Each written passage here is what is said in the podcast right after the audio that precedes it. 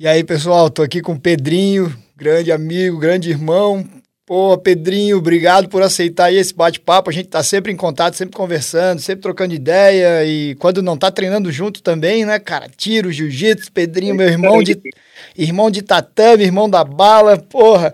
Mas a gente tá um tempo conversando para bater esse papo mais aberto, né? Dividir a tua história, que é muito legal. E obrigado por ter topado aí, irmão. Então vamos, vamos bater esse papo aí. Eu que agradeço fazer parte aí do, do podcast 38. Um orgulho para mim aí, tipo, uma honra. Tenho muito orgulho de vocês aí todos. A única coisa que eu tô sentindo é que eu tô vendo o Batman sem o Robin. Cadê o Ivo? Porra! Eu tava louco pra ver o Ives com aquele shortinho amarelo. Você tem que gravar uma UDT aí, um fantasiado, viu? Pode falar pra ele. É. Cara, tu é muito escroto, cara. Cara, tu me cara chama. Céu, cara, tu me chama de Robin é legítima defesa, cara. Eu posso te balear, cara. Que isso, cara?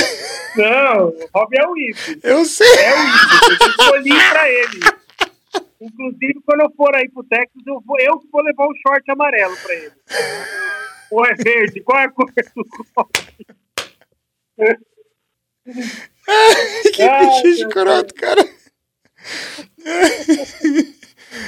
Ô, Pedrinho, seu é, viado, para com essa porra. Vamos lá, vamos concentrar aqui um pouco, cara. Sim. Vamos.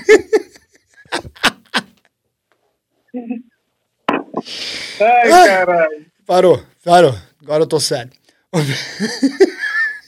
Tô limpando minhas armas aqui. Fui treinar hoje. Tô tudo desmontado aqui. Pô, cara, nem fala que eu tô precisando disso aí, cara. Tô precisando dar limpeza na, na minha que tá meio vergonhoso ali. Não, cara. Ô, Pedrinho. Pô, desmontei a arma aqui, tipo, você atira com munição recarregada, com os insumos podres que a gente tem. Cara, quase não desmontou minha arma direito. Tipo, tá, tá parecendo o pé de um, de um cracudo, sabe? Tipo, o cara que anda descalço 20 dias. Sim. Claro que assim, eu sei. Óbvio que não é a minha arma de uso, né? É a minha arma de treino. Sim, sim. Não é a arma que eu porto. Sim. Eu demorei uns 600 tiros para limpar ela, bicho. Ficou feia a situação, hein? Não dá pra demorar tanto. Cara. O insumo é muito ruim, né? Suja pra caralho. Ah, cara, é, não, é, é verdade. Putz, 600 tiros é foda também, é bastante tiro. Mas, cara, é brincadeira. Que munição você tá usando aí, Tony, na América? Gold? A munição a gente usa... gente, Cara, para treino a gente usa bastante Federal. É, tem usado bastante Federal. A Blackwater Amo, que os caras mandam aí, tem uma, tem uma parceria aí legal. Pedrinho, mas antes de mais nada, irmão, é... bom, eu queria que você conversa... apresentasse um pouco da tua história pra gente, né? É, como é que começou a história do Pedrinho é, como policial civil aí do estado de São Paulo e e o Pedrinho, instrutor também, o exímio atirador, né? Um cara, porra, fora de série aí, com, né, que sempre buscando ficar melhor e melhor. Como é que, como é que foi tua história, cara? No... Conta um pouco aí pra gente quem é essa, esse nosso irmãozão aí, o Pedrinho. Pô, obrigado aí pelos elogios. É, então, eu, eu comecei, eu, eu, eu, costumo brincar que eu nasci polícia, né? Eu sou filho de, de policial e sempre quis sempre, sempre foi sonho de criança. Tipo, meus, meus carrinhos eram viaturinha, minha, minha, meus, meus brinquedos. Eu nunca tive bola, sempre tive arma, desde pequeno. E talvez pela, não só pela influência do meu pai, porque, mas acho que carrega um pouco no, no, no sangue, assim, sabe? Eu sempre gostei da parte da luta, dessas coisas assim. Aí eu acabei, tipo, sempre, sempre fiz planos de entrar para a polícia para trabalhar junto com meu pai. E, infelizmente, no ano de 98, meu pai faleceu é, durante uma troca de tiros. Eu tinha 16 anos na época, mas também que no meu, no, na minha ideia de entrar para a polícia, isso nada mudou. Eu nunca quis entrar na polícia por motivos de vingança nem por nada. Tipo, sempre quis entrar na, na polícia por motivo de, de amor à profissão mesmo, sabe? Por estilo de vida. É mais do que um trabalho, né? Ser policial. Aí entrei para a polícia, tive sorte de ser bem relacionado lá dentro, sempre tive boas amizades, acabei trabalhando em, em lugares bem, bem legais saí da polícia, fui, saí da academia, fui direto pro Garra, trabalhei um tempo no Garra, do Garra fui para a divisão de sequestro, um lugar fabuloso, um lugar que eu aprendi muito de investigação e onde a galera lá, todo mundo preparada taticamente, a galera treinava jiu-jitsu, tinha uma parte faixa preta lá já, foi o que me motivou a, a levar o jiu-jitsu a sério também. Aí depois eu troquei, fui para o departamento de narcóticos em São Paulo, fiquei por seis anos. E hoje, atualmente, estou em Sorocaba, faz cinco anos, trabalho no grupo de operações especiais. É, tenho formação sniper também, tenho algum, algum, alguns cursos de sniper, acabo atuando como sniper do grupo, apesar de não ser uma, uma, uma atividade muito requisitada aqui ainda na região, no Brasil, é, é, tem, tem muito pouco uso, mas enfim, temos equipamentos, sabemos usar e é isso. Ô Pedrinho, Basicamente... ô Pedrinho, quem ouvir aí vai, né, que nem eu, cara, vai chamar bastante atenção né, a história do, do teu pai é, meu, óbvio, né? Meus pêsames, pêsames, né? Um grande guerreiro aí, um grande herói, mas é, como é que isso não. Cara, eu sei que tu é um cara brincalhão pra cima, mas como, como que isso não te abalou ao ponto de, como você né, fala, pô, não alterou em nada a minha vontade de ser polícia tal. Como é que você levou isso aí, cara? O que que na época, assim, deve ter sido uma coisa muito difícil, né, cara? Ninguém passa, ninguém passa por isso e já imagina que é complicado. Imagina quem teve isso em casa. Então, eu, eu tive, eu tive a minha fase rebelde, eu, tinha, eu, eu, tive, eu tinha 16 anos. Eu quis matar todo mundo, entendeu? É, quis, é, bom, enfim, tive coisa de moleque, mas à medida que foi passando o tempo, veio surgindo outras responsabilidades. Minha irmã tinha 13 anos, minha mãe era viúva, quem, quem dava dinheiro em casa era meu pai, tipo, minha mãe trabalhava junto com meu pai, mas, mas quem era que pilotava tudo era ele. Então, com 16 anos, eu, tipo, cara, eu não tive muito tempo para ser rebelde, porque a hora que eu, três meses depois da morte do meu pai, eu estava trabalhando numa videolocadora porque cortaram a luz da minha casa.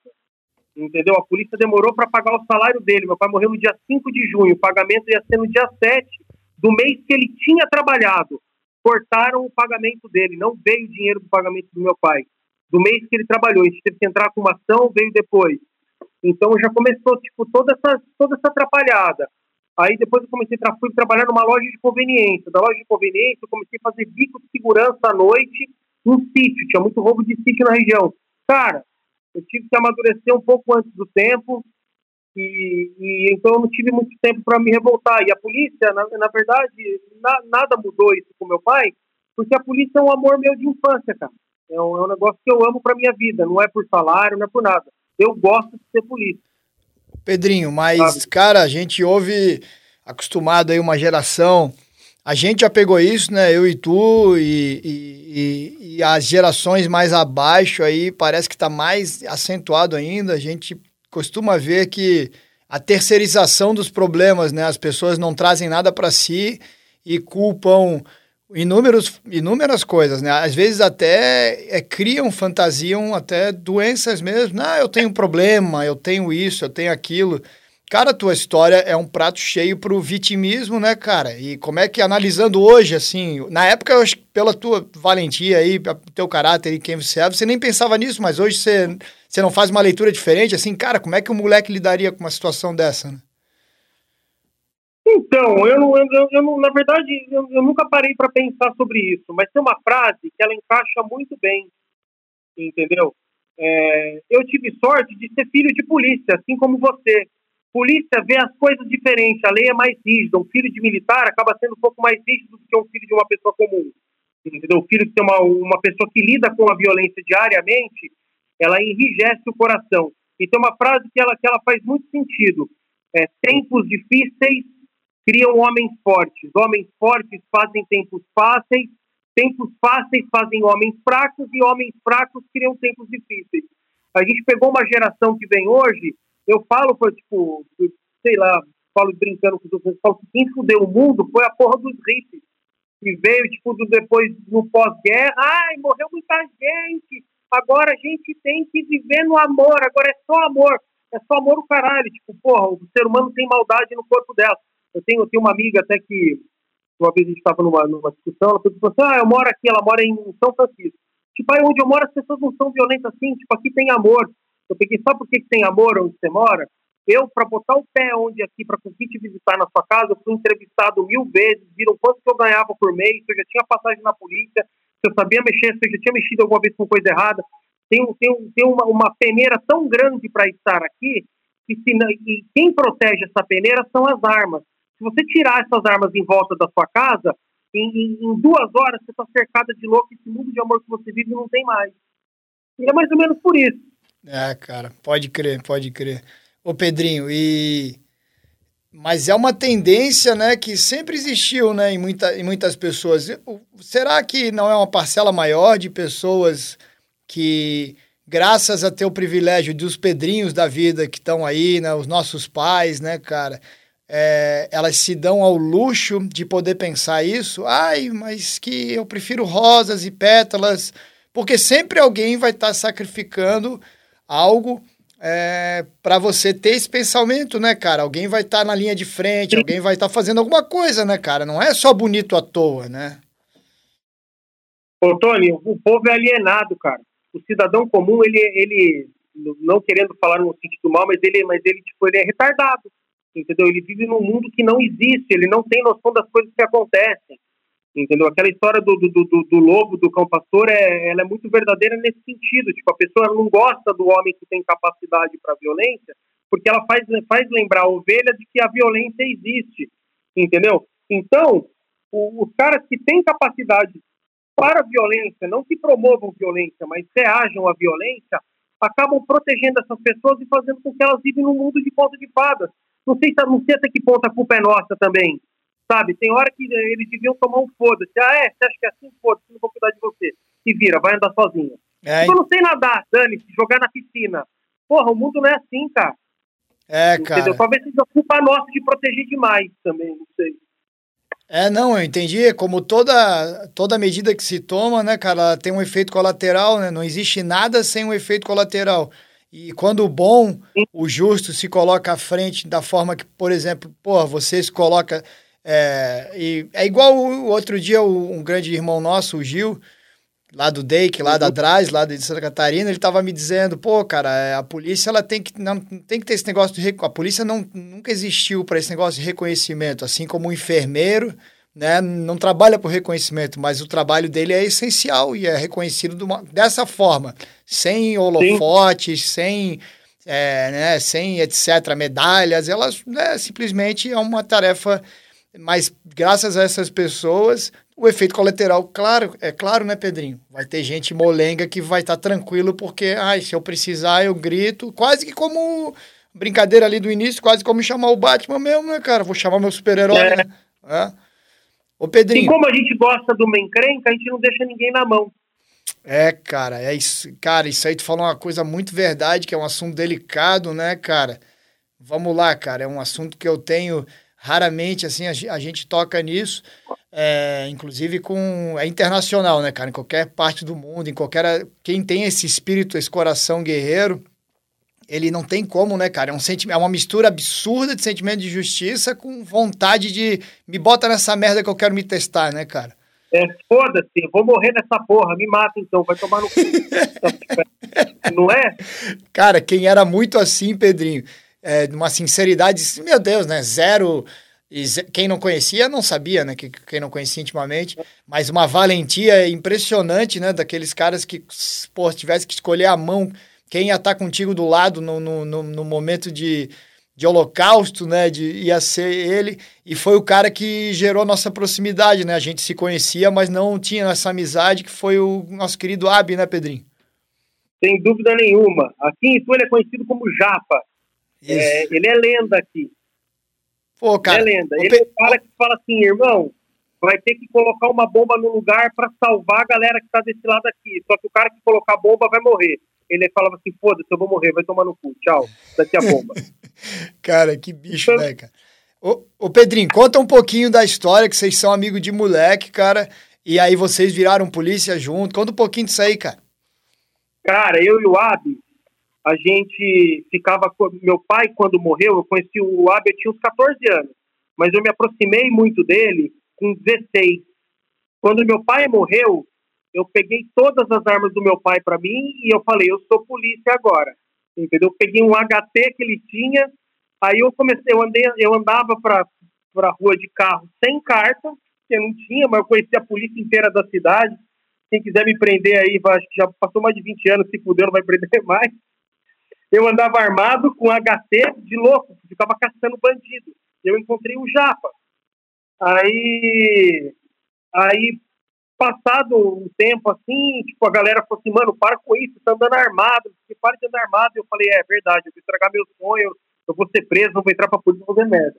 Cara, parei de andar armado, mas eu falei, mas eu não vou parar completamente, né? Eu comprei uma Glock de plástico, eu andava com ela na, na cintura, aquela bebê, sabe? Tipo, cara, o Japa arrumou uma chave de roda que ele cortou uma chave de roda para ela ficar pequena, do tamanho de uma arma, só para fazer o volume na cintura. A gente abordava todo mundo na cintura, todo mundo na rua, cara. A gente ficava seguindo viatura, ficava vindo com HT, dava local de homicídio, a gente ia lá e tirava foto de cadáver, comecei a colecionar foto de corpo, tem um monte de, de foto assim, cara. Tipo, adolescente, minha mãe já achou que eu tava ficando louco, sabe? Aquelas coisas, ah, ele tá ficando revoltado, ele tá não sei o que lá. E nisso foi. Aí passado a gente começou a tentar entrar pra polícia, prestamos uma vez, eu e ele não passamos, daí no próximo concurso ele passou, eu não passei. Aí foi um negócio terrível para mim, fiquei quatro meses chorando, formigando, rolando no chão, esfregava na grama, igual vendedor de mentex, sabe? Aquela coisa assim, eu preciso passar, meu Deus, eu sou muito burro. E aí comecei a estudar e passei no próximo, cara. Aí ele foi trabalhar, só que eu nunca trabalhei junto com ele, eu nunca tive a felicidade. Porque quando eu passei, eu fui trabalhar em São Paulo, fui pro Garra em São Paulo. E ele trabalhava no Garra de Sorocaba. Tá. Aí depois ele, ele não queria ficar em Sorocaba, ele foi para São Paulo e foi trabalhar no GOI. E eu saí do Garra de São Paulo e fui para a divisão de sequestro. E assim foi. E logo depois ele não, pô, se apaixonou aí no Paraná, casou, aí prestou concurso, começou a fazer curso pra caramba na, na, na TIS Brasil que tinha. Ele foi instrutor da TIS, que era uma escola referência sinistra, tipo, Serginho, um dos professores mais fabulosos que existe no, no, no mundo do tiro aí. Aí ele prestou concurso no Paraná, foi trabalhar no Tigre, mas a gente sempre foi muito amigo, até que eu sou padrinho de casamento, do casamento que ele tem a filhinha, que ele tem a, a Guta. É, eu sou padrinho de casamento dele, fui padrinho de casamento dele. E, infelizmente acabei perdendo um irmão. Nós perdemos um irmão aí no meio do caminho. Ô Pedrinho, e ele foi trabalhar ali no Paraná, é um cara, né, já obviamente competente, muito inteligente, já foi, como você falou, foi direto pro Tigre lá, ou direto, eu não me lembro exatamente, mas ficou um bom tempo no Tigre, acho que uns cinco anos. E eu me lembro que eu era, uhum. bem, eu era bem chegado, sempre fui, né, dele, é, meu primo lá, o Xande, Xande doido, o Serginha, né, uhum. o Serginho, nossa grande Serginha, que é o, o Ranzinza, o Ranzinza Serginho, mas é o cara que, pô, a gente sempre teve como referência, né, cara? E o, e o Gilson, né? E eles tudo acabaram indo depois pro, pro COP, né? Estão no, no, COP hoje, né? O, foi a última estação do, do AB, né, né, Pedrinho? O último lugar dele lá que ele passou, até ele deixar a gente aqui, quando encontrar ele de novo, vou dar um soco nele. O Pedrinho, Mas... aí, e, aí eu lembro que, pô, eles, eles ainda fazem isso, né? Mas levantaram muita qualidade ali de treino, não só do, do, do COP ali do Paraná, mas né, toda a polícia ali do Paraná e também o trabalho que eles fazem fora. É, e o Abi tinha essas habilidades, né, cara? Ele era explosivista, né? É, né de professor de, de carro, né? De direção, pô, CQB. É... Sempre dirigiu muito bem. Sempre foi muito bom de pilotar. Pois é, cara, mas eu vou te perguntar uma coisa doida, cara. Que eu pegava no pé dele. A gente tava aqui nos Estados Unidos junto, na SWAT School. Ele, e ele, e, e ele, e aí eu, eu dei uma aula ali no, em Tulsa, né, em Oklahoma, academia do Pete, de um veterano, de um Marine veterano, onde o nosso amigo Deco treina. E, e o Pete me deu um kimono de agradecimento, esses kimonos assim, é, show your roll. Esses kimonos são bem caros aqui, cheio de axé. Eu e tu que são mais old school, a gente não tá nem pra essas porra. A gente usa né, o kimoninho lá sempre igual. Aí o Abi ficou doido, pô, esse kimono aí tu nem vai usar, me dá, deu, seu, seu vagabundo, tu sempre fala que vai treinar e nunca treina, não tem consistência e tal. Cara, tu que é um faixa preta e casca grossa do caramba, Pedrinho, pra quem não sabe, é uma pica, tive lá com ele é, recentemente, lá em Itu, a gente treinou lá e, meu Deus, tentou arrancar minha cabeça, tudo quanto é gente, desgraçado. e o, ô, Pedrinho, e como é que o Abi como é que o Abi nisso aí ele não, não treinava, né, cara? Ele não era muito, né, do jiu-jitsu, né? Nunca foi da luta, cara. O Japa era piloto de avião, é? sniper, explosivista, entendeu? É? Amante lindo. É? cara, não, sei lá, nunca foi da luta. Nunca foi da luta. nunca, sei lá, se interessou. E geralmente quem gosta de arma gosta de luta, né? É, não, a gente tem essa coisa na nossa cabeça, ah, o cara atira, tem arma, treina, né, luta, é isso, é. E era um casca grossa, era um casca grossa do caramba, eu tenho certeza que, porra... Casca grossíssima, independ... sangue no olho, bravo. Sangue no olho, independente de, de arma na mão, Deus o livre, aquele capeta lá rodando, aquele demônio da Tasmânia rodando. Mas era uma coisa que eu sempre quis perguntar e nunca perguntei. Pô, vocês eram, sempre foram tão amigos e tu um casca, né, um faixa preta, casca grossa, e ele não era, né? Ele nunca foi de, de, de treinar. É engraçado, era uma curiosidade. E eu, e eu treino desde essa época. É? Ele nunca, não sei porque, ele nunca treinou. Nunca é? treinou, nunca se interessou é. pela luta em si. Cara, eu vou te contar uma coisa, cara, que ele vai apanhar também, quando a gente vê lá do outro lado de mim também. Não só tua, é, não só de ti. Porque aí ele fez eu dar esse kimono pra ele, eu falei, cara, pega o kimono, mas tu vai me prometer que a primeira coisa que tu fazer quando chegar no Brasil, tu vai treinar. Aí ele, tá, tá, tá bom, vou. Aí eu dei o kimono pra ele e, sei lá, acho que um mês depois ele, felizmente, né, acontece aquela catástrofe lá e perdemos o nosso grande irmão aí. Mas fica, uhum. fica a memória, né, e fica aí o, a lembrança que, porra, além de, do cara fantástico que ele era, tecnicamente mesmo fabuloso, inteligente, um policial fora de série, foi o cara que fez a nossa aproximação, né, Pedrinho? A gente ficar bem amigo, né, cara? Pô, que legal. Então, a hora que eu comecei a conhecer você no mundo do tiro, e, eu, e o, o Japa, ele foi meu mentor tático. Tudo que eu aprendi taticamente, por mais que eu não tenha aprendido diretamente com ele, indiretamente eu aprendi. Por quê? Porque eu, eu me aconselhava com ele onde eu deveria aprender certos tipos de coisa. Eu perguntava é, onde a gente vai, onde eu posso aprender tal coisa, eu queria fazer um curso disso. A maioria dos cursos eu fazia com ele. E foi ele que me indicou a sua escola. Foi onde eu comecei a acompanhar o seu trabalho. Ah, que legal. Eu pensei, pô, eu quero fazer um curso lá, não sei o que lá. Daí eu lembro, falei, porra, Japa, mas eu tô muidão, mano. Tipo, eu não vou aguentar pagar esse curso aí, não. Tipo, fala com o Tânia pra ver se ele faz um negócio bom lá pra mim, mano tipo, ele nem se conhece. Aí, eu, porra, o, o Japa falou, vem aqui, vem comigo, você me atendeu super bem, fez um maior esquema da hora lá para mim, fiz o, tipo, o privilégio de fazer dos melhores cursos aí que eu fiz. Foi o primeiro curso que fiz com você, foi com o Troy, que foi uma semana maravilhosa. Hoje eu coleciono o certificado seu na minha parede aqui. Ô Pedrinho. Tem um monte. Ô Pedrinho, o que, que leva um cara que nem tu, que já é fe... já era, tu já chegou fera ali com a gente, já instrutor de tiro, fera. O que que leva essa, essa vontade assim, cara, eu vou lá pro sul, vou dirigir, vou me incomodar, vou gastar dinheiro. Qual é a motivação, cara? O que que passa assim na tua... Cara, a motivação é, cara, eu, eu, puta, a gente é eterno aluno. É onde tem um cursinho, onde tem um curso de alguma coisa eu, que eu possa aprender, eu gosto de ir e outra, o que é muito massa dos nossos cursos é que eu encontro com pessoas que pensam igual a mim. Eu posso falar minhas bizarrices, sabe? Tipo, eu posso. Eu conto que eu fico mirando para os outros escondidos da janela do meu apartamento, sabe? Essas coisas assim. E, tipo, e ninguém vai me julgar sabe? Tipo.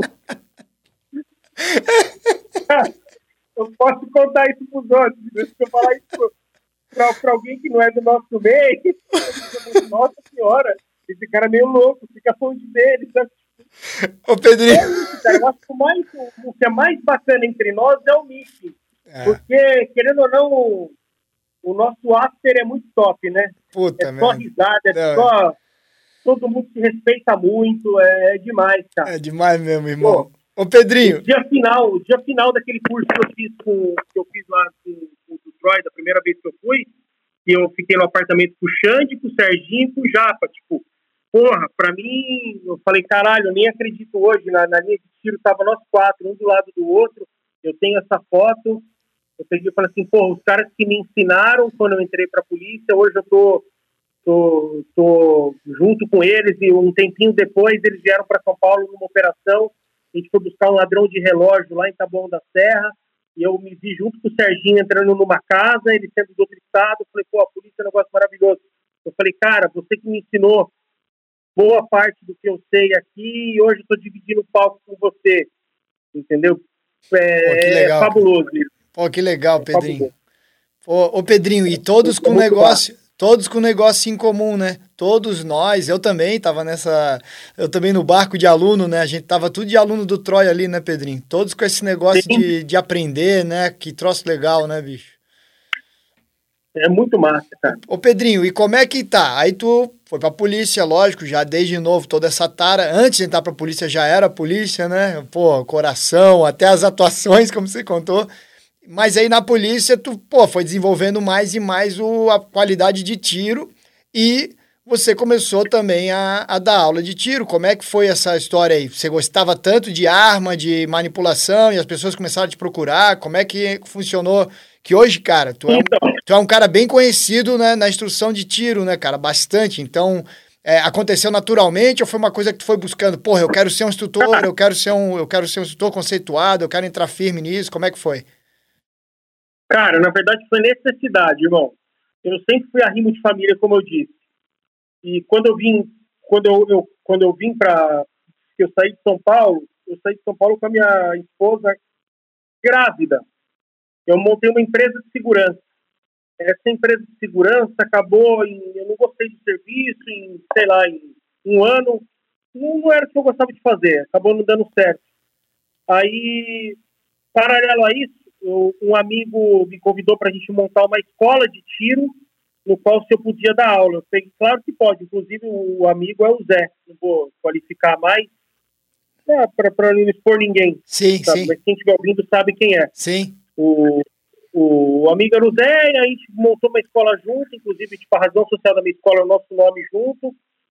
E eu acabei montando a escola de tiro, mas logo no tempinho depois ele estava com outros projetos, acabou que a gente acabou se separando e não deu certo de a gente continuar a nossa sociedade.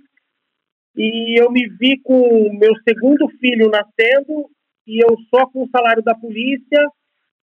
Eu falei, eu preciso fazer alguma coisa. A empresa, o ramo de segurança muito concorrido, tipo, eu ia ter que trabalhar muito para ganhar muito pouco e eu, eu vi no mundo do tiro algo que não precisa de dinheiro, independente do lugar que você, ou, independente do, do, lugar que você escolha para dar aula ou não, é, as pessoas vêm atrás de você, da sua propriedade intelectual, do que você é capaz de contar, do que você é capaz de fazer. Então eu peguei, e é, e é um ramo que não tem como o cara pechinchar preço, entendeu? Tipo, não tem, se o cara quiser fazer o curso de cinco reais, ele faz se ele quiser fazer o de 100, ele faz. Quem é o cara? Qual é a bagagem desse cara? Entendeu? Para fazer. Entendi, entendi. Então eu, procurei, eu, então eu procurei me especializar nisso e, na, na verdade, eu caí para o mundo do tiro com a necessidade de complementar a minha renda familiar. Tá. tá. Hoje eu gosto muito da parte de instrução, gosto bastante, mas eu vou te falar de coração. Se eu tivesse um salário melhor, eu dedicaria meu tempo integral para a polícia. O que eu gosto de fazer é a polícia. Entendi. No mundo do tiro, eu gosto também. É, é, é, algo que eu faço com bastante carinho, entendeu? Mas, tipo, a, a minha Paixão. amante é a polícia. Entendi. A Sim. polícia é o amor que eu tenho pela polícia, é o amor que eu tenho pelos meus filhos. Tá, pô, aquele... Eu gosto. Troço bonito, cara, legal, cara. Isso que a gente, porra, Pedrinho, podia ter 10% né, desse espírito aí na segurança pública brasileira, nas, nas chefias, né, nas lideranças. Acho que a gente já está num, bem mais bem estruturado, né, como policiais, como como sociedade, né, na questão de segurança pública, né, cara? A gente tá numa onda de concurseiro, cara. Pô, que coisa, Entendeu? né, cara? Tu pegou uma geração. Tá eu, a gente pegou, né, cara? A gente não é velho desse jeito, né, cara? E a gente pegou uma geração bem diferente, né, cara? A gente era filho de polícia. Polícia era uma coisa brabo, né, cara? Era um negócio tipo, pô. O meu pai, meu pai que era do, do direito, né? Ele, ele escolher ser polícia era, era só vocação mesmo. Era a única, a única coisa que sobrava era vocação, porque o cara saía do direito, a maioria ia para é, profissional liberal, né? Advogados, que eram as pessoas de grana, de sucesso, é, ou outras carreiras, juiz, né? Especialmente, eu acho que era juiz e advogado, eram as grandes carreiras, assim, na iniciativa privada, advogado. Eu me lembro, os coleguinhas de colégio que tinham grana, uhum. era filho de advogado. O filho de polícia era a galera fodida. Sim, sim, a galera fodida. Mas é o coração nessa porra, né, cara? Entendeu? Tipo, duvido que seu pai trocaria a carreira dele por alguma coisa, tipo, oh, pode falar o que quiser, pode falar o que quiser, mas histórias, as histórias que, que a gente tem para contar, ninguém, não tem dinheiro que consiga comprar. Ah, não, não. É. Eu que não, eu que não, eu que nunca fui, mas vivi paralelo a isso, já é uma coisa fascinante, é, certamente, né? Pô, tá louco. É, tá, ô, ô Pedrinho, Ô Pedrinho, e me diz uma coisa, cara, como é que tu como é que tu, sem querer buscar isso, eu sei que tu é um cara, Pedrinho é um cara galã, um cara bonitão, um cara querido. Pedrinho, pô, Pedrinho tá louco, é o, é o, main, é o main crush, né? É o main crush do, dos caras, da galera aqui. O Pedrinho, pô, todo querido, todo, todo, todo bonitinho, todo inteligente, porradeiro, atirador, porra, Pedrinho. Mas como é que tu chegou nessa galera mais da... Eu sei que, né, muitas participações, a galera da, da, da da, da mídia ali forte, te procurou muito, te procura ainda. O Pedrinho é o, é o, é o querido de muita gente nessas coisas quando querem falar de armamento. O pessoal lá do Pânico, aquelas mulheres lá, aquelas boas, boazuda lá, aquelas paniquetes, aqueles negócios lá. Como é, que, como é que aconteceu isso aí, cara? Cara, você sabe que as coisas boas, as coisas boas é, a gente procura, né? Mas as melhores vêm do nada.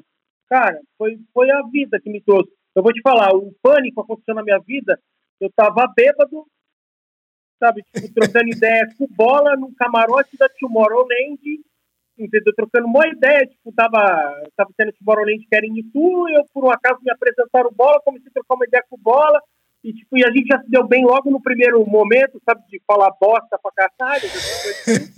Aí eu falei que eu era polícia, que eu tinha arma, que não sei o que lá. Ele, porra, me amarra em arma, olha aqui. Acabei de chegar de Las Vegas, começou a mostrar um monte de fotos. Eu falei, cara, eu dou aula de tiro, irmão. Tenho bastante arma lá, vai lá atirar, não sei o que lá. Ele, sério? Eu falei, sério? Ele falou assim, cara, você não acredita, eu tô precisando gravar uma matéria, porque no, no, sobre, eu preciso de conversar com alguém que que seja tirador profissional. Porque, assim, cara, eu te mando meu currículo, eu sou, mas você vê, tem muitos melhores do que eu aí. Ele falou assim, não, cara, porque foi na época que mataram aquele gorila lá, lembra que, que o menino caiu na jaula do gorila? Ele falou assim, eu queria gravar Sim. uma matéria lá. Eu falei assim, ah, bicho, você tem espaço lá? Eu falei, tenho. Se você quiser gravar lá, ele me dá seu telefone. Eu passei meu telefone, mas nunca imaginei que ele fosse me ligar. Passou, no meio da semana ele me ligou, cara. Ele falou, tipo, porra, é, vou mandar todo mundo aí para fazer a gravação, assim, assim, assado. Daí veio o Bolinha também. O Bolinha virou muito meu amigo. O Bola já veio várias vezes também, virou meu amigão. Converso pelo telefone com ele direto. O Bolinha veio. Aí no dia eles mandaram a gravação, veio todas as podcasts, entendeu? Eu falei, porra, pelo amor de Deus, eu levei minhas Playboy lá para elas autografarem, sabe? Tô brincando, não levei nada não, porque minha mulher me mata. Desculpa, fazer uma brincadeirinha dessa. Né? Ela fica puta, minha mulher, né?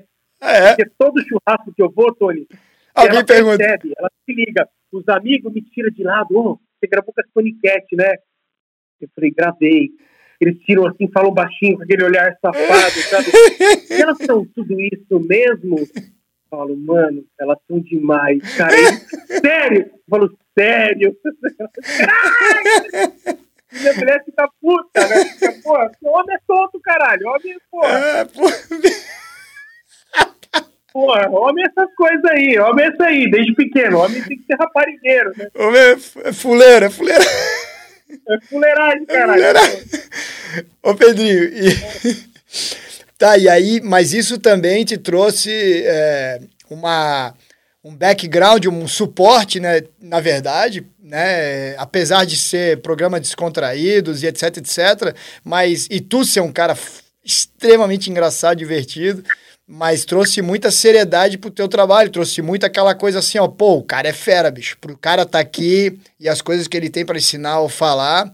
Então acredito que até hoje deva colher frutos no sentido de do que é verdade, né, cara? Da tua qualidade técnica. A, ajudou nesse sentido? Ou você acha que ficou mais na brincadeira, na, na bobagem, assim, da, que também é divertido, da arma e tal? Uhum.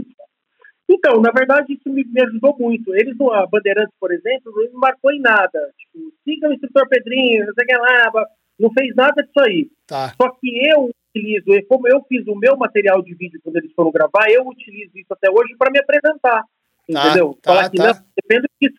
É meu trabalho, entendeu? Isso faz parte do meu currículo. Então já veio bastante gente conhecida treinar comigo.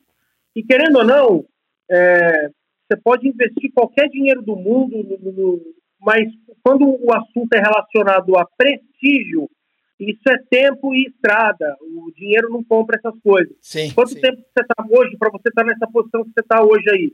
Um hum. atirador respeitadíssimo no mundo do tiro aí. Todo mundo te conhece, mas Quanto tempo começou com a luta? Ah, sim, sim.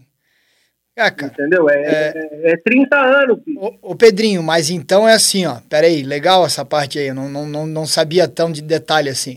Então, tu que foi malandro, esperto, no sentido, né, óbvio, é, é, inteligente, e tu tem um material que foi todo levado durante essas, essas ocasiões com, com imprensa, com eles, e isso aí, utilizado, lógico, nas tuas mídias pessoais, é que te dá é, né, uma apresentação, um respaldo também, junto de tudo que tu já é e já Sim. faz. Ah, que legal, cara. Tu mesmo foi teu assessor de imprensa, é assim?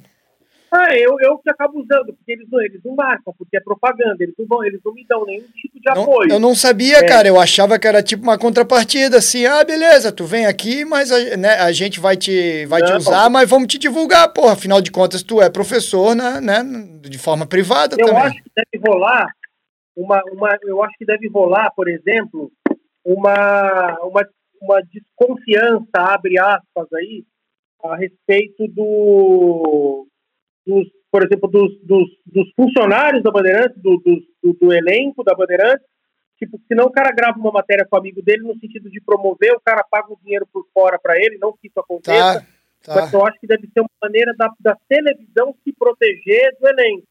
Então a gente não tá. marca ninguém para não incentivar que o cara, tipo, venda, pegar um cara que seja do mal, vender essa coisa, tipo, eu vou procurar uma matéria relacionada e vou gravar com você por causa disso, disso e daquilo, sei lá. Tá. Isso é uma coisa que eu imagino, não sei se é verdade ou não, se de fato acontece ou não. Tá, é Pedrinho, mas, tá, Pedrinho, mas se o cara quiser, ele vê a reportagem, hoje, né, especialmente, ele vai pesquisar ali no, nas mídias, no Instagram, e vai te achar, né, cara?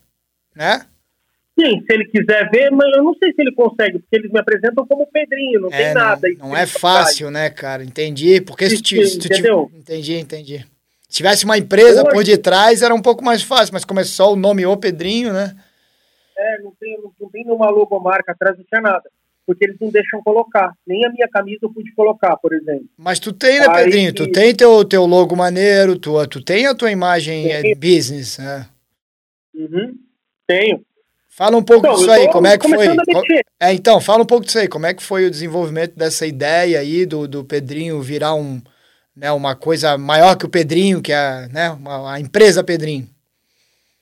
Então, eu comecei a montar a turma, daí começou a vir veio o pessoal que é, o pessoal que é, que é da parte fitness aqui, que são bastante conhecidos, que é a galera do Mahamudra, que tem mulher, homem, viu? Tipo o pessoal do Big Brother, a tirada, e depois veio aquela Bianca Pin, que era protagonista da, da, de uma novela das oito, que ela é daqui de Tu, e ela é da, da Rede Globo, é uma menina conhecida, foi lá tirar. Aí tipo, começa a, começa a, a aparecer o trabalho. Aí eu comecei a profissionalizar e estou crescendo a cada dia. Comecei com uma empresa pequena, tipo, eu conseguia colocar é, quatro alunos por, por turma, entendeu? E, e com, depois dos dois meses eu comecei a conseguir colocar oito, comecei a colocar doze, o negócio foi fluindo. Hoje a Tática One está tá criando um centro de treinamento próprio, a gente está em construção, tá, a gente, tem uma área aqui em de, de 24 mil metros, e tudo indica que dentro de 60 dias no máximo a gente esteja funcionando no novo centro nosso. Opa, ô Pedrinho, fala mais disso aí, cara. Isso é extremamente importante. A Tática One, que é a empresa do Pedrinho de treinamentos, ela tem em breve uma sede de fato. É em Itu aí. Isso, ela vai, vai começar daqui uns 60 dias, a gente está construindo. Eu vou lá na área diariamente para ver, fizemos terraplanagem. É em Itu mesmo, Pedrinho? Em Itu dentro de tudo, não tem nem estrada de terra. A gente tem uma pista de 130 metros para arma longa, para fuzil, com 10 baias, é, 20 baias de, no stand curto de 35 metros, é, torre de rapel com 18 metros de altura, tudo sendo pronto Caramba, lá. Pedrinho, que troço legal. Ô, Pedrinho, e fala é. um pouco de, de tu, cara, porque é o seguinte, para quem está ouvindo a gente, que não, não conhece tu, que, é, que eu, eu também não conhecia até pouco tempo atrás, né? Só, óbvio, não sabia sabia de tudo desde, desde moleque, até pela, né, aquelas brincadeiras do, das coisas de Itu, né? Tudo exagerado, o lapizinho de Itu e etc. Mas uh, eu tive em Itu, junto com o Pedrinho lá, é, a gente teve fazendo uma, um trabalho lá de um, de um workshop bem legal. E Pedrinho, uhum. é, cara, eu fiquei Tu lembra, cara? Eu te falei essa porra que como tu é daí, tu não sabe direito. Eu fiquei extremamente positivamente impressionado. Cidade é muito legal. É um lugar, eu falei isso na época pra tu, falei, cara, Pedrinho, eu moraria aqui, cara, que troca, que legal que é aqui, cara. Aí para completar, o Fred, o Fred lá, né, cara, do jiu-jitsu, Fred de, Frederico de Almeida lá, caramba, meu irmão, com a academia, cara, o pai dele é um dos precursores lá do jiu-jitsu em São Paulo, né, cara? E, cara, eu fiquei muito impressionado. Então, Pedrinho, fala um pouquinho de tu para quem não conhece tu, porque o que eu quero dizer, o que eu quero te levar a isso, cara? Porque né, a Tática One com centro grande, bem estruturado em Itu, não só o pessoal vai procurar treinar com o Pedrinho, mas saber que era uma cidade muito maneira, muito legal, cara. Sim. O, cara, Itu é bacana, uma cidade que tem uns 200 mil habitantes aqui, eu moro aqui desde os meus nove anos, eu fiquei 10 anos fora de Itu, na época que eu entrei para a polícia, eu fui morar em São Paulo. É, cara, tem tudo aqui na cidade, tudo que a gente precisa, e a localização, o que é mais é, bacana de Itu é que ela está 50 minutos de São Paulo, 40 minutos de Campinas, 30 minutos de Sorocaba. Então é uma cidade que você dorme ouvindo barulho de grilo, acorda com barulho de galo e está perto de um, de um grande centro, sabe? Sim, é... perfeito, sim. Então a localização é perfeita, porque viver em São Paulo hoje é muito difícil, tá? Com trânsito, com tudo. Eu vou para São Paulo muito, mas eu vou em momentos pontuais, eu procuro escolher a hora eu não voltaria a morar em São Paulo. Eu morei em São Paulo por 20 anos, assim, 30 anos praticamente. E eu não voltaria a morar em São Paulo. Itu é uma cidade fabulosa. E outra, Itu, a cada dia que passa, ela está mais segura. A gente já tirou cerca de 1.500 CRs por aqui para cidadão ituano. Itu já está com quase 10 mil armas na cidade. Porra, aqui vai ser o novo Texas. Porra, que legal, cara. Essa eu não sabia. É, apesar de, como eu te falei, já gostar muito da, da cidade, é, por ter tido essa experiência aí. É, cara, ainda tem mais essa característica de uma cidade né, armamentista, que a galera tem interesse, né? Pô, e a galera, cara, os caras que eu conheci, cara, puta, demais, muita gente fina, cara. Turma do jiu-jitsu ali. O Fred, Pô, o Fred é demais, né, cara? Ele assiste você o dia inteiro. Pô, vem aqui ver um vídeo do Tony que ele falou aqui, ó. Aí ele me chama antes do treino, eu chego na academia e ele tá lá com, com o laptop aberto. Cara, o Fred é demais, cara. Pô, tu falar isso, eu fico até bobinho, porque é né, um, um dos melhores caras do planeta aí do jiu-jitsu, não só como atleta, principalmente, né, que é um atleta conceituado, mas é, são, são é, empresários do ramo bem-sucedidos, né, Pedrinho? Com academia maravilhosa. O que, que é academia, né, Pedrinho? Que coisa mais linda, cara. A academia dele é a melhor de tudo, sem brincadeira. É top a academia Porra, dele. Me melhor de tudo. Tá? Quando eu fui aí, Pedrinho, eu, eu fiz fotos, vídeos, botamos no Instagram, pô, que teve de gringo perguntando, porque, meu Deus, até fora do Brasil é difícil um padrão de uma academia tão bonita, tão, tão é grande, já começa por aí, bonita e organizada, Sim. né? Disciplina ali de, de tudo, né, cara? Da, da... E fora, né, o, o jiu-jitsu em si, que na mão, assim, quando a pessoa quer fazer bem feito, é, o negócio é bonito de ver, né, cara? Bonito de ver mesmo.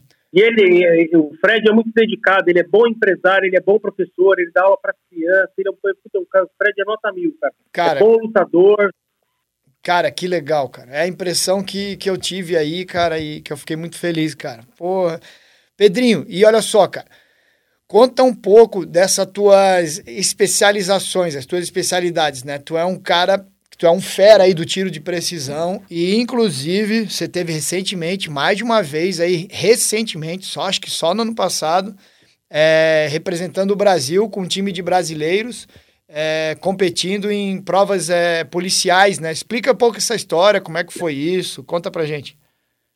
Cara, eu tinha uma equipe que de São Paulo, tinha, tinha uma galera já que já, já compete há mais de 10 anos, que sempre tem um campeonato de SWAT feito pela, pela Associação de SWAT da Flórida, onde organiza, tipo, mais de 60 equipes de SWAT do mundo para uma competição misturada de prova física com habilidade de tiro. E tem uma equipe do Brasil, alguns atletas do Brasil, que já participam há 10 anos. Eu sempre fiquei namorando a competição, assim, sempre quis ir. Aí, tipo, teve um ano que não tinha vaga, não conseguia, aí eu comecei a me, me misturar treinando com eles, falei, quero, posso treinar junto com vocês? Aí, tipo, um ano teve um dos, dos participantes que não poderia ir, eu conseguia, eu conseguia uma vaga no time. Aí eu sempre tive, eu sempre, eu sempre fui muito preocupado com a área tática e eu sempre fiz o meu dever de casa. Tá? Eu sempre tive minha maquininha de recarga, sempre comprei meus insumos, sempre dava meus tirinhos. Então eu sempre tive, eu, sou, eu, não sou, eu não sou bom quanto as pessoas acham que eu sou, mas eu nunca fui é, relapso com, com, a minha atividade. Então eu sempre estava com o meu tiro em dia. Foi onde surgiu deu a oportunidade de eu, de, de eu dividir lá com eles a oportunidade da competição. E hoje, depois de Orlando, eu já fui duas vezes representando o Brasil em Orlando, com o pessoal no time misto do Jerry e do, e do Boy, né? E já fui duas vezes também para Dubai. Tá? Caramba! E como é misto da Polícia de São Paulo. Como é que funciona, Pedrinho? Aí é, tem várias disciplinas lá, é, sei lá, tiro de pistola, tiro de, de rifle de precisão, aí você vai pontuando nessas inúmeras provas que tem? É, é assim que funciona. Cada prova, cada dia tem uma prova. São cinco dias de competição, tem cinco provas. As provas, ela tem um circuito básico de obstáculos e, e, ela, e são cinco operadores por prova. O time é de oito, só que você tem que escalar cinco para cada prova. Tá. Então tem sempre cinco escalados. Desses cinco, três geralmente vão para o time de assalto, três ou quatro têm a função de, de, de fazer o circuito físico A, e fazer disparos de fuzil, submetralhador e pistola. E tem os outros um ou dois, depende da configuração da prova, que tem essa atividade de sniper. Para cada você tem um tempo. Então é contado o tempo e tem as punições. Por exemplo, se você tocar a mão na arma durante a corrida, na arma na pistola, a pistola fica carregada o tempo inteiro. Tipo, é punição de 30 segundos a mais do seu tempo final deixar cair algum objeto no meio da pista, tipo na corrida você perdeu uma luva no meio, 10 segundos. Alvos em pé acrescentam 10 segundos, 30 segundos do seu tempo final. É, pisar numa linha que não pode pisar acrescenta tanto tempo. Então tem uma série de regras. Então você vai ter o seu tempo de percurso, aí você lá, digamos, você tem 30 alvos, você derrubou 27 então, como cada alvo tem 30 segundos, vai aumenta um minuto e meio de punição para o time. Aumenta Então, é tudo voltado por tempo. Entendi. Tá? Entendi. Existem times, por exemplo, lá, que são exclusivamente de campeonato. Não tem a gente, a pessoa, mas e aí, qual a colocação do Brasil? A gente sempre fica ali no meio da massa. No começo o resultado era bem pior, hoje a gente sempre fica ali no meio. Que para a gente a gente considera a vitória pelo seguinte: a gente faz polícia de verdade. Nós trabalhamos a polícia, a gente tá. se matricula. Lá existem equipes que são única e exclusivamente atletas, eles não atuam na polícia, eles são contratados entendi. iguais dos militares daqui das Olimpíadas, sabe? Entendi, o cara não é um militar de verdade, mas o exército contrata ele como sargento para dar um salário para ele e ele fica única e exclusivamente treinando. Entendi. E tem equipes que só fazem isso lá, tipo, não dá. Tá, entendi. Eles, eles, eles, não, eles não têm a vivência de polícia. Eles são, oh. tipo, adestrados. Eles, eles decoram uma pista. É bem diferente, né? Pô, tá louco. É outra atividade. Tá, e pra... E pra... Porém... Hum, fala. Não, porém, o que é muito massa é que hoje eu conheço polícia do mundo inteiro. Eu tenho amigos em todos os lugares do mundo de polícia. Demais, eu tenho demais. amigo em Dubai, eu tenho amigo na Itália, eu tenho amigo na França, eu tenho amigo em Nova York, eu tenho amigo em Orlando, entendeu? Grandes amigos. Você acaba fazendo uma irmandade, né? Ô Pedrinho, e para a tua experiência pessoal, óbvio, você já falou que essa irmandade, esse, isso aí realmente eu, meu Deus, sou até suspeito para falar que parece que é o que foi movido assim na minha vida de sempre querer estar tá viajando, buscando, porque é incrível, né? Conhecer gente de tudo quanto é lugar, pessoas que pensam como a gente, como você brincou no começo. É, uhum. Mas assim, cara, deve ser uma dificuldade grande, né, cara? Sendo policial brasileiro, por exemplo, vocês têm patrocinadores, é, você, você consegue, pelo menos sem custo, você consegue pelo menos ter essa tranquilidade para um evento desse? Não, Orlando, Orlando, a gente vai do bolso, entendeu? Tipo, cada um paga o seu. Mas sempre tem, tipo, alguém que acaba, tipo, dando alguma coisa pro time, mas nada que a viagem em si, que, meu, já tenho viagem comprada para esse ano, entendeu? Tipo, eu não nem pedi patrocínio, nada. Alguns países que nem o Dubai, as duas edições que a gente veio, a gente foi convidado pelo Sheik. O Sheik deu tudo pra gente. Deu o hotel, deu o aéreo, deu alimentação, entendeu? Eles são fabulosos, eles são maravilhosos lá, tipo, são muito bons para recepcionar o povo do mundo inteiro. Não foi só para os brasileiros, foram para o mundo todo. Eles patrocinam até muita... para Até para dar até para o brilhantismo do evento interessa, né? Eles patrocinam mesmo, vem. Interessa. Porque, por exemplo, o evento de Dubai, ele é maior, ele tem menos equipes do que o de Orlando, mas ele é maior.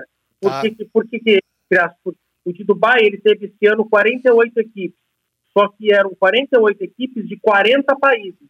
O de Orlando tinha 60 equipes, só que eram 60 equipes de 11 países.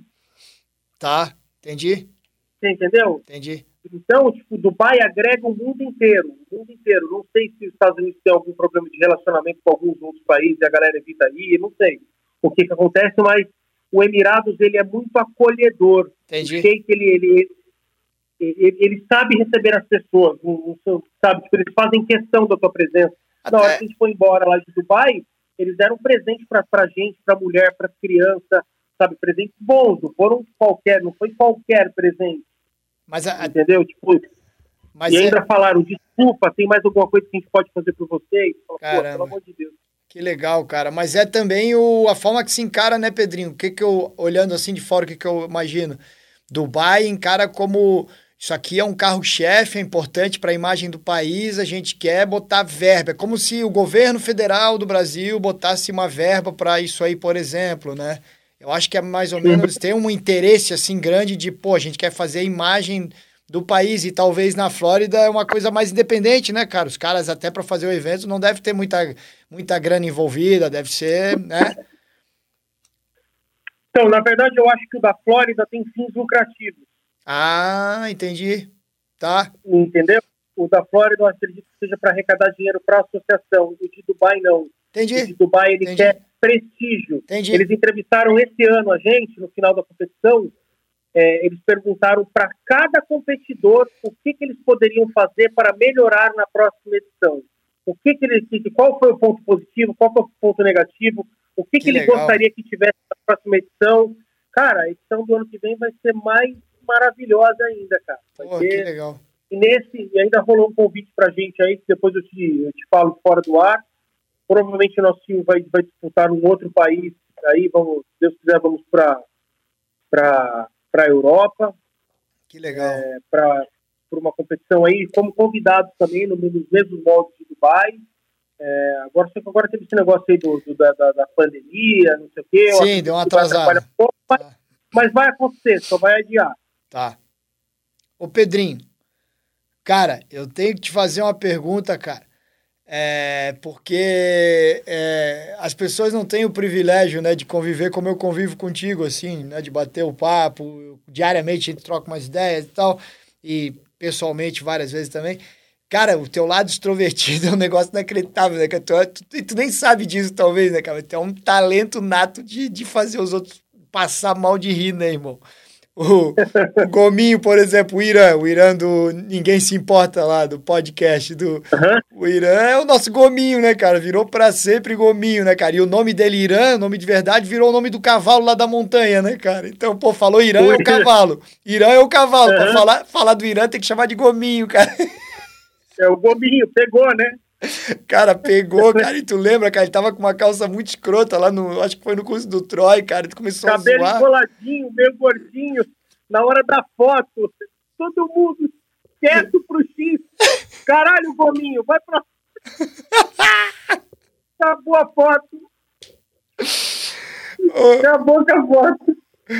Ô, Pe... Ô, Pedrinho, aí eu, eu vou ser obrigado, o que que tu pode contar pra gente de, de, um, de um caos aí da tua carreira poli, policial, ou enfim, envolvendo tua vida pessoal também. O que, que tu pode contar pra gente? Conta um caos pra gente aí, cara, que seja talvez inusitado, engraçado aí, que você acha que dá pra dividir aí com a turma. Eu sei que tem vários que talvez você não possa, você não vai querer dividir, que, mas o que, que pode contar pra gente aí, cara?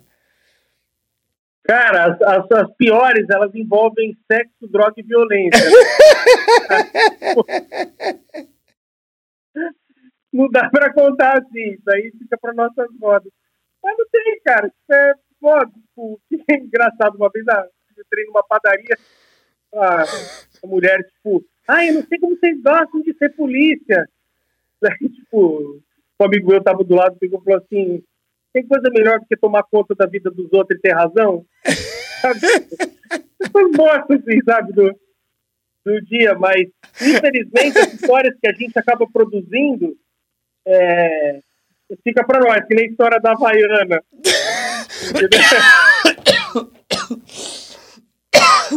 a, história, a história da Havaiana, porra. Mas não dá para falar, né? Eu tô chorando, cara. É.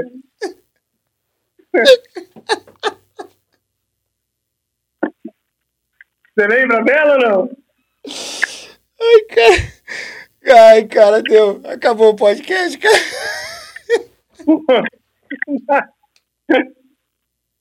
Ai, caralho.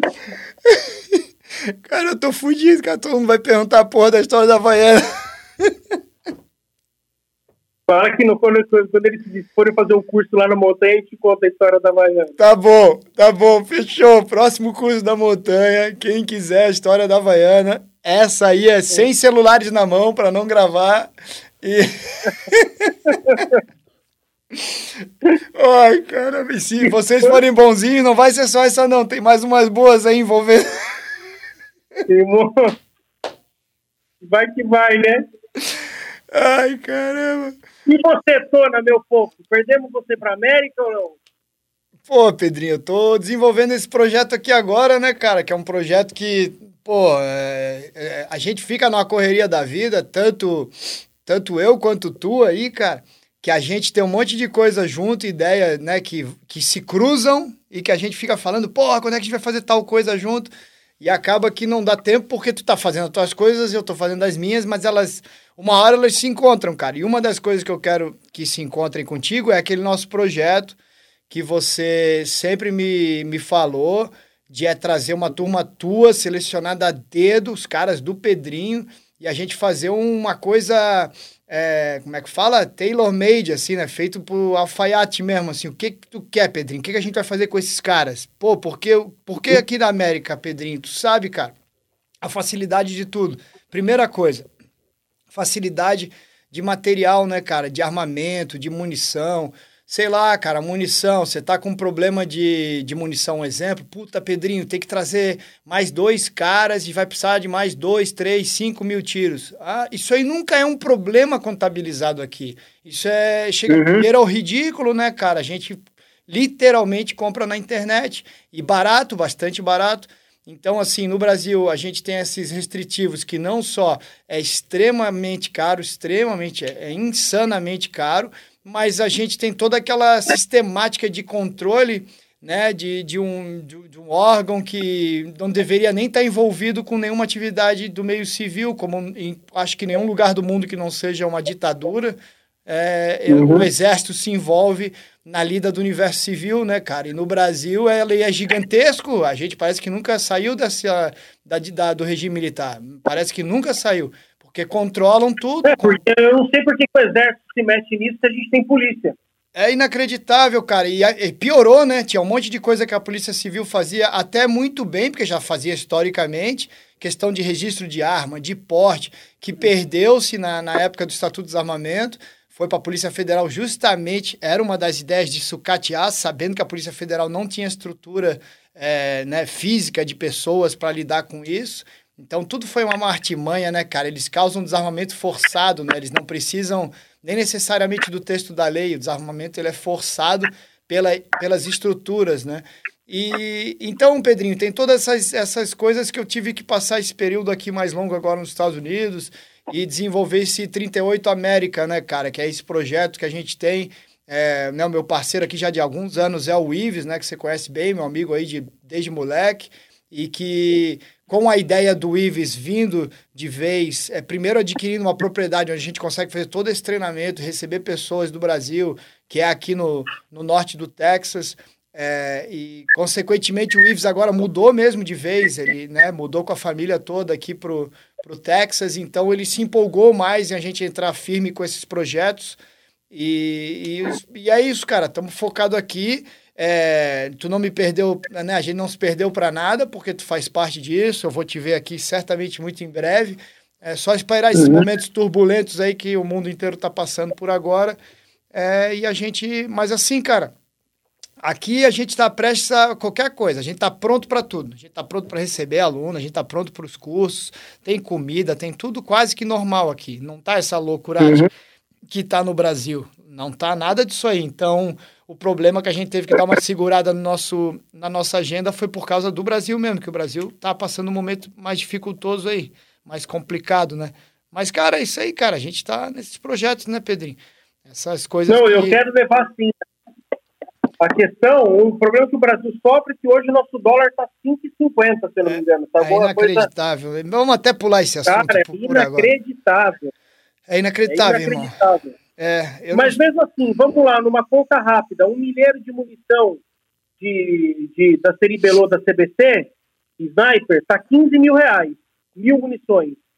Aí você pega mil munições de, de, de Federal, acho que sai 1,19, se eu não me engano, a unidade. Uhum. Aqui sai 15 reais a unidade, então sai, sai sei lá, mil dólares, mil, mil duzentos dólares, mil munições de, de sniper, Federal Gold Medal. Federal Gold Medal. Quase um terço do preço, Pedrinho? Oi? Quase um terço do preço, então. Um terço do preço. 5 mil reais, você compra com 5 mil reais, você compra mil munições dos Estados Unidos. Mesmo com o tá? real, real desvalorizado e o dólar. O real a 5, estou fazendo câmbio de 5. Caramba, irmão. Câmbio de, câmbio de 5 reais, câmbio de 5 reais, com mil dólares eu compro mil munições de sniper aí e, e para eu comprar mil munições de sniper aqui no Brasil eu dependo de 15 mil reais. Cara, que... Ou seja, o cara, se ele comprar, se ele fala assim, eu vou comprar um milheiro da CBC, 15 mil reais, ele consegue comprar as mil munições, ir para Orlando, ficar uma semana no hotel e voltar. Cara, ele dá os mesmos, ele dá os mesmos mil tiros. Poxa, cara, então assim, né? Coisa doída, triste, né? Ainda um, um futuro para a gente continuar lutando por mudanças, mas é, em contrapartida, o que tu quer dizer faz sentido, né? Não é, apesar de ser um absurdo o, o, o quanto está desvalorizado o real, mas não é impeditivo de quem quer treinar vai acabar vindo, né? A gente vai acabar tendo esse público vindo treinar aqui, porque simplesmente porque vale mais a pena, simplesmente por isso, né, Pedrinho? Eu que eu, eu, eu tenho, eu preciso me agora que eu estou tendo muito gasto, então a vida na, na vida da gente a gente consegue fazer o que a gente quiser mas a gente tem que analisar as prioridades, né? Claro. Eu acabo fazendo meio mussarela, meio calabresa, eu acabo sendo refém do, do monopólio aqui, é. mas a minha ideia é de, de tentar ir pelo menos umas três, quatro vezes por ano só para treinar. Passar três, quatro dias e dar dois mil tiros. Porque, querendo ou não, uma passagem, você pegar, por exemplo, uma passagem dos Estados Unidos, você pegar uma promoção aí, com uma escala, alguma coisa assim, você paga tipo dois mil reais de volta. É, tem várias loucuras de promoção, é verdade. Uhum. Entendeu? Você pagou dois mil reais de volta, entendeu? Você chega aí, você comprou mil munições de 9 milímetros, você dá, tipo, mil, é três, quatro dias você dá mil tiros, você compra duas mil munições, você treina pra cacete. Se fizer isso, cara, que seja duas vezes por ano, você, você não gasta cinco mil reais. Entendi, Pedrinho. Então, o que tu tá falando é Pô, é muito bom isso que tu tá falando. É que se você soubesse planejar, né, dependendo das prioridades, vale mais a pena passar um período, tentar, vamos dizer que, que, que dentro do orçamento e do planejamento o cara consiga fazer duas vezes por ano. Vale mais a pena ele fazer esse treino super intensivo aqui do que às vezes é, né, não consegue fazer esse treino no Brasil. Simplesmente não é que vale mais a pena, ele não consegue. Ele simplesmente não consegue dar esse número de tiro, por exemplo. Se o cara tiver, por exemplo, um lugar aí, entendeu? O problema é que daí vai entrar o custo de escola, daí vai aumentar um pouco mais, mas eu Não, vou te falar. Tudo bem, é, vai sim. entrar. Mas se ele comprar, se ele falar assim, ó, a hora que ele estiver comprando o segundo milheiro de munição dele, o segundo milheiro, um milheiro de 380, se eu não me engano, estão uns 3,5. Então, um milheiro de 40 estão uns 4,5, 5. Com dois milheiros de 40, se o cara comprar 2 mil tiros da CBC, vale mais a pena ele ir para os Estados Unidos dar 3, 4 mil tiros que ele gasta a mesma entendi. coisa. Entendi, entendi. Ainda faz o passeio, traz encomenda para a mulher, agrada todo mundo.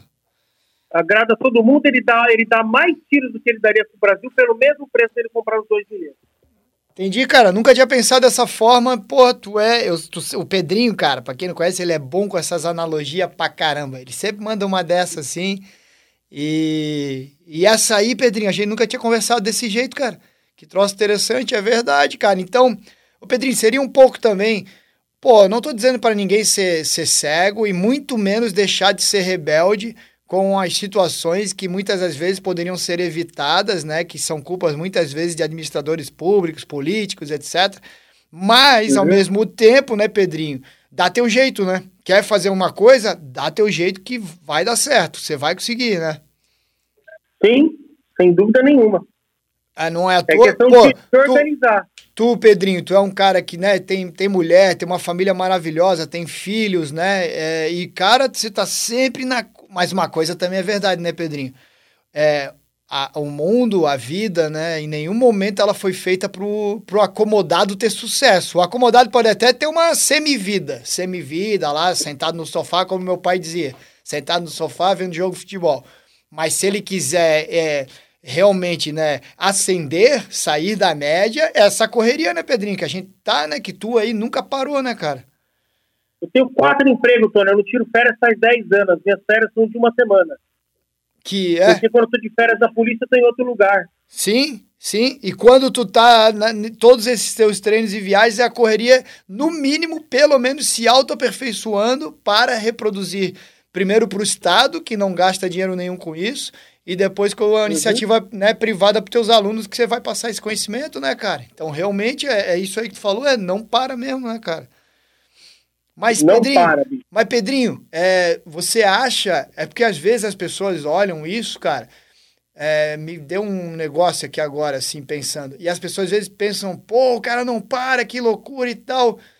Mas, poxa, é, algo, algo que você faça, você. Ah, você pode. Lógico que você tem coisa que você gosta mais e menos, mas tem algo no meio dessa correria que você não gosta, que é um desprazer? Cara, eu não gosto de nada que é envolvido com papel, que nem eu trabalho com despachante, eu faço documentação de arma, importação, não sei o quê. Isso, então, eu não é gosto de nada que eu tenho, por exemplo, eu não gosto de lidar com o exército, entendeu? Eu gosto de fazer a captação de cliente, mas eu gosto de jogar para o escritório. Quem fica com a bucha é minha esposa, é minha cunhada que trabalha aqui com a gente. Então, toda essa parte que envolve a burocracia, eu não gosto. Tá? É a parte chata do meu serviço. É, ah. a parte mais legal do meu serviço são as operações da polícia, é o pé na porta. É, claro. Tipo, é, isso é o que eu mais gosto. E o, o, o, meu, minha, o meu segundo lugar é a instrução, é a aula. Eu gosto bastante da aula, tá. porque eu consigo compartilhar experiência. Tá. Falar, eu, tipo, eu vivi isso, fiz aquilo, entendeu? Pô, que legal. Tá. Ô, ô Pedrinho, mas uh, olha só, Pedrinho, tu me fez pensar de novo, cara. A questão da papelada. Será que você. Tudo bem, cara, eu também não tenho afinidade com papelada. A gente é parecido pra caramba. Mas será que também não é a falta de eficiência que já dá um bloqueio cerebral na gente, assim, ai meu Deus, essa coisa chata aí. É, porque se fosse uma papelada. Exemplo, eu estava com o pessoal aqui do, do curso é, de especialização de instrutores, uns alunos nossos do Brasil, e aí a gente mostrei uma lojinha de bobeira, cara, na cidade bem pequenininha, uma loja de arma bem ali, bem assim de colono de caipira mesmo. Por acaso, por curiosidade, a gente entrou até uma loja que tem bastante armas históricas. Daí tinha uma 12 ali, uma pump novinha, cara, uma Maverick Zero, assim, por 200 dólares. Aí eu olhei, olhei pros caras, falei, cara, eu vou comprar essa, essa 12 aqui porque ela ela é ela tá muito barata, eu acho que eu vou comprar e a gente vai precisar para alguns cursos, curso de formação de instrutores que a gente vai ter aqui, a gente vai precisar de 12 pump.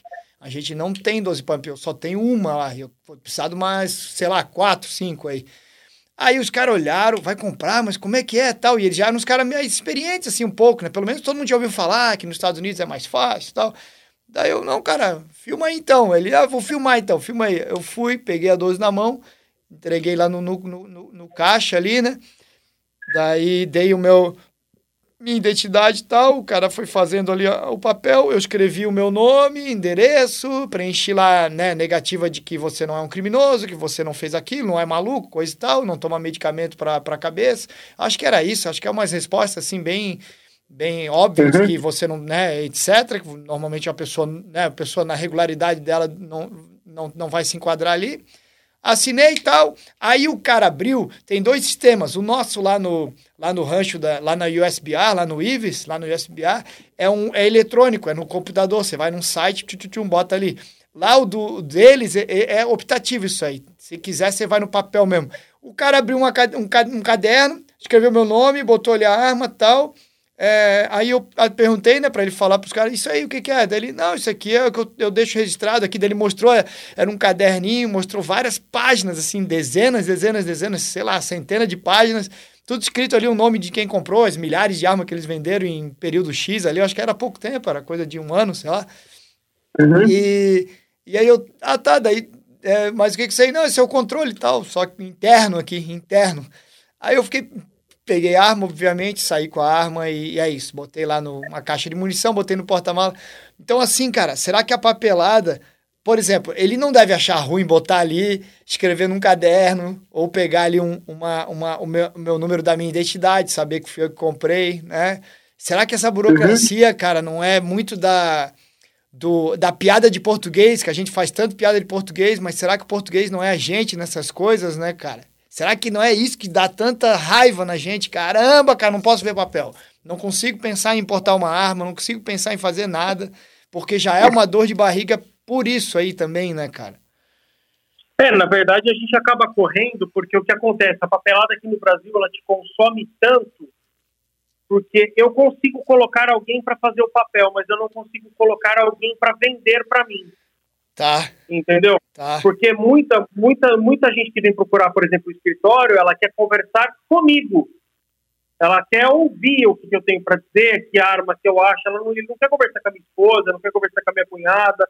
Eles querem conversar comigo. O que, que você acha dessa arma? Você acha que essa arma serve para isso? Você acha que serve para aquilo? Então, a venda eu não consigo transferir para elas. A venda tem que ser única e exclusivamente. Entendeu? E como o papel demanda muita burocracia, se eu for lidar com o papel claro. no, no, país extremamente burocrático, eu não tenho tempo para fazer a venda. Entendi. Se eu for lidar com o papel fazendo a venda, eu, eu, eu quebro a empresa. Entendi perfeitamente. Tanto ah. que, bicho, esses caras deram indefinido num processo, o processo tem laudo psicológico, tem laudo técnico, tem todas as certidões. Cara, o processo é uma bíblia. Eles indefiniram um processo porque um cliente nosso tinha que imprimir uma folha frente e verso. Ele não imprimiu frente e verso. Ele imprimiu em duas folhas e reconheceu firma das duas. Por não estar impressas as duas páginas na mesma folha, em sim duas folhas, eles indefiniram o processo. O cara perdeu a taxa, para ele, ele, ele, se ele quiser pegar a taxa, ele tem que entrar com o processo de restituição de taxa ele teve que pedir laudo, a segunda via do laudo psicológico, ele teve que ir atrás do instrutor para pegar a segunda via de tiro, ele teve que remitir todas as certidões de antecedentes criminais dele, ele teve que reconhecer firma da assinatura de novo no cartório, ele teve que pagar uma taxa nova. Tipo, cara, é, isso, isso aí é no mínimo desrespeito. É. Ô, ô Pedrinho, entendeu? É, é lógico que a gente está acostumado que, infelizmente, quem trabalha com isso, qualquer um, qualquer atirador, qualquer um que tirou um CR já entende como é que é a logística dentro do, do universo militar, né? É, uhum. E, cara, é, eu vivi ativamente, inclusive cheguei até os pontos mais altos que se possa imaginar chegar dentro das né, possibilidades de um cara comum é, de mudança para melhor, tudo né, gratuitamente, tudo né, era, era do coração mesmo é, obviamente, querendo um, um, país mais eficiente, melhor e etc. E, cara, por que que tu acha que nada que você quer para eles é, automatizarem, tornar mais eficiente, coisas que às vezes são, muitas delas são custo zero, muitas delas são custo zero. Por que, que você acha que não tem interesse nenhum, cara? Lógico que tem, tem um lance do cara não gostar, não gostar de, não gostar de arma, né? Os militares, por regra, não gostam de armas de fogo. Isso aí todo mundo que tem um mínimo convivência com militar sabe disso. Mas eu vou te dar um uhum. exemplo, cara. Eu não gosto, sei lá, cara, eu não, eu não gosto de gente morrendo. Eu não gosto de cadáver. Eu não gosto de cadáver. Eu acho que cadáver é uma coisa, porra, pesada. Eu acho ruim. Mas se eu for um técnico de, de, de, uma área, né, que eu tenho que fazer uma necrópsia, ou te, eu trabalho em uma funerária, por exemplo, isso não, não significa que eu vou trabalhar pior, que eu vou tratar alguém mal, que eu vou ser, é, né, que eu vou me dispor, que eu vou ser proibitivo. O cara tá lá com ente querido para fazer uma coisa tão triste, né, o funeral, o enterrar, tá? Eu não gosto de cadáver, eu vou tratar mal essa, essa pessoa, entendeu? Então, eu não consigo achar que isso só resida no militar não gostar de arma. Porque o militar não gosta de arma, beleza. Mas o que, que tu acha que pode ser isso, Pedrinho? Que é tanta dificuldade, cara. Nada melhor, irmão. Nada. Cara, eu estava vendo um negócio, um estudo, uma, uma coisa na, na TV fechada, não me lembro se foi Discovery, se foi History Channel, não, não me lembro o canal agora, a respeito sobre estudo, um estudo de corrupção. A corrupção, ao contrário do que as pessoas, ao contrário do que as pessoas imaginam, ela, ela não ocorre em maior número em países pobres. Ela ocorre em maior número em países burocráticos, porque ah, a burocracia ela é muito conveniente para o malandro, porque quando, quando você tem muita burocracia, você consegue vender facilidade. É, sim, sim. Ah, cara, é Entendeu? Pedrinho. Eu, eu acho que todo estudo, eu não estou generalizando, não estou falando que é isso que acontece em todas as áreas, mas eu tenho certeza que a burocracia, ela sem dúvida, ela existe pelos maus profissionais. Entendi. Porque ela consegue, de uma certa forma, deixar tudo de forma manual. E tudo que você depende do bom senso de uma pessoa, você está ferrado. A gente não tem nada escrito que diz a regra é essa e acabou. Entendeu? tudo que tem poder discricionário de alguém é ruim, porque você fica vítima de uma pessoa que dormiu mal à noite. É. Entendeu? E é, e é um espaço para corrupção. Engraçado que o Brasil ele tem isso, né, Pedrinho? O direito brasileiro e as instituições, como por exemplo a, a específica que é de que controla a arma no Brasil, ela ela adora usar a caneta pesada para o justo, né? E a caneta leve para o injusto, né? Então sempre tem isso, né, cara? Um negócio extremamente esquisito, é o oposto do que a gente esperaria, né? Por exemplo, esse cara é o Pedrinho, porra, é nosso colega, que esse cara é, pô, fera. É, tá trazendo alguém da mesma linha que ele, os documentos estão todos corretos, não atrasa a vida do cara, agiliza a vida do cara. Cara, é o Pedrinho, faz isso a vida toda, tá pedindo mais uma importação de uma arma, por que, que a gente vai levar meses para ver o papel? Né? Então perdeu-se a personalidade sob a desculpa de que todo mundo é igual. Só que não, na verdade, o que aconteceu com o Brasil é sim, sim, isso é, é, isso é o socialismo brasileiro. Todo mundo é igual, é verdade, todo mundo é um merda, ninguém tem valor nenhum, a tua história não tem valor. Você ser colega de farda, ou de profissão, ou de, de ideais, ou de caráter, ou de honra, isso não tem valor nenhum. É, eles sacaneiam com os próprios colegas, né? Todo dia eu recebo denúncias das mais absurdas. Recebi uma hoje, quase emocionante, de um sargento de carreira contando o quão triste esses três, as sacanagens que fazem com ele dentro da, né, do, do, do, do exército. Então, assim, é, é isso que dói, né, Pedrinho? Então, pô, beleza, cara, é para usar essa discricionariedade, é para usar isso que o brasileiro, né, as instituições adoram para usar, para nivelar, para ferrar todo mundo, cara. Tem alguma, Pedrinho, tem alguma vantagem tu ser um cara íntegro, é, que já te defendeu com a própria vida inúmeras vezes a, a, sociedade, que é um instrutor de tiro conceituado, que é um cara que já tem CR, etc., já tem arma há tanto, tantos anos. Tem alguma vantagem você do Paulinho ir lá e fazer um documento agora? Nenhuma, mesmo sendo policial. Foda-se que eu sou policial. Pois... Uma coisa não tem nada a ver com a outra. Eu não tenho facilidade nenhuma em nada para o Exército, o papel que eu tenho que fazer é o mesmo, eu não tenho nenhum tipo de benefício, mesmo eu usando o meu equipamento para defesa da sociedade. Não, e pouco tempo atrás eles até tentavam arbitrariamente e ilegalmente, lembram? Tinha um tempo, tempo recente atrás, tentavam até proibir que você comprasse uma arma boa para trabalhar. Não, não pode, você não pode comprar. É, não pode, não vai. Tipo, hoje parece que deu uma flexibilizada nisso. Cara, olha... cara, a gente tá na mão de, de, de pilantras, os caras, sei lá, cara. É, não sei o que, que, tem na cabeça, eu não sei o que, que tem por trás. Eu nunca vivi nesse mundo político, eu nunca tive pretensões políticas, é, eu não sei o que que. Eu, eu nunca nunca disputei uma cadeira que era o Pedrinho, o Pedrinho, mas eles falavam muito assim, ó, cara, né, sabe, né, cara, eu e tu, mas talvez eu tenha um pouco mais experiência que tu, porque trabalhando com instrução de tiro desde que eu me entendo por gente, né, cara? E eu me lembro que tinha sempre uma desculpinha assim, pô, é difícil, dava aquela sabonetada, né? Aquela, pô, é que o governo aí é complicado, né? O, governo desarmamentista, o, o presidente não quer, o fulano não quer, o ministro da, da defesa não quer, o ministro da justiça não quer. Tinha sempre uma coisa assim, jogava, chutava a bola lá para nunca, né? Que nem joga para nunca é difícil lá cobrar. Quem que ia lá no presidente cobrar? Quem que ia lá no uhum. ministro da justiça, da defesa? Peraí, mas mudou, né, cara? Então qual que seria a desculpa agora? O que, que eles podem alegar? Porque para mim, lá pro 38, para você, a questão burocrática, ela não só ela não melhorou, como ela piorou porque tem, talvez tenha uma demanda maior, porque as pessoas acreditaram que, né, e é verdade, o presidente tem um discurso bem diferente com relação a isso, é um cara armamentista, e as pessoas se empolgaram e começaram a buscar mais por armas. Beleza. Aí, independente da desculpa que quiserem dar, é, piorou e muito lá pra gente no 38. Muito, é muito ruim, cara. É, tem alguma coisa que faça sentido no Brasil é, para você quando a tratativa é essa? Alguma coisa disso faz sentido? Porque eu ainda estou tentando buscar esse sentido, então eu te pergunto de coração aberto. Cara, o que eu acho é o seguinte: é, a questão da arma, quando a gente voltou, para quando teve o, o, aquele plebiscito lá, o referendo lá do, do armamento, e a população falou que não, eles deram uma dificultada, mas todo mundo ficou quieto porque o presidente, é, ninguém tinha a intenção de atrapalhar os planos do presidente. Sim. Hoje eu acho que piorou a questão de arma, é, eu acho que deu uma piorada, porque a verdade é que a gente descobriu que o presidente não, não é um presidente de verdade, ele não tem poder. Ele é um cara maravilhoso, eu sou 100% Bolsonaro, só que, Sim. infelizmente, o sistema político do Brasil não permite que o presidente seja o presidente.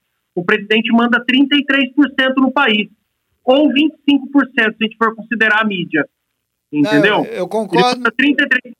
Eu acho que piorou pelo fato disso ter sido um, um, um, dos pilares da campanha do Jair Bolsonaro. Entendi. Eu acho que as pessoas começaram a olhar com mais atenção a questão de arma para justamente fazer os eleitores do Jair Bolsonaro ficarem decepcionados com o Jair Entendi. Bolsonaro. Entendi. Entendeu? Eu acredito, eles passaram a olhar. Se fosse um presidente arregado, teria ficado melhor. Por exemplo, Entendi. na época do Lula, é? para os atletas sempre foi bom. Não, Nunca é. foi difícil adquirir arma. O, é, tava melhorando. Lembra, o Temer tava melhorando, pô. O Temer tava melhorando a questão de arma. Várias coisas melhorando. Então, só que como tipo ele virou alvo de tudo, tudo que é importante para ele, a gente acabou sendo atacado no sentido de desmoralizar.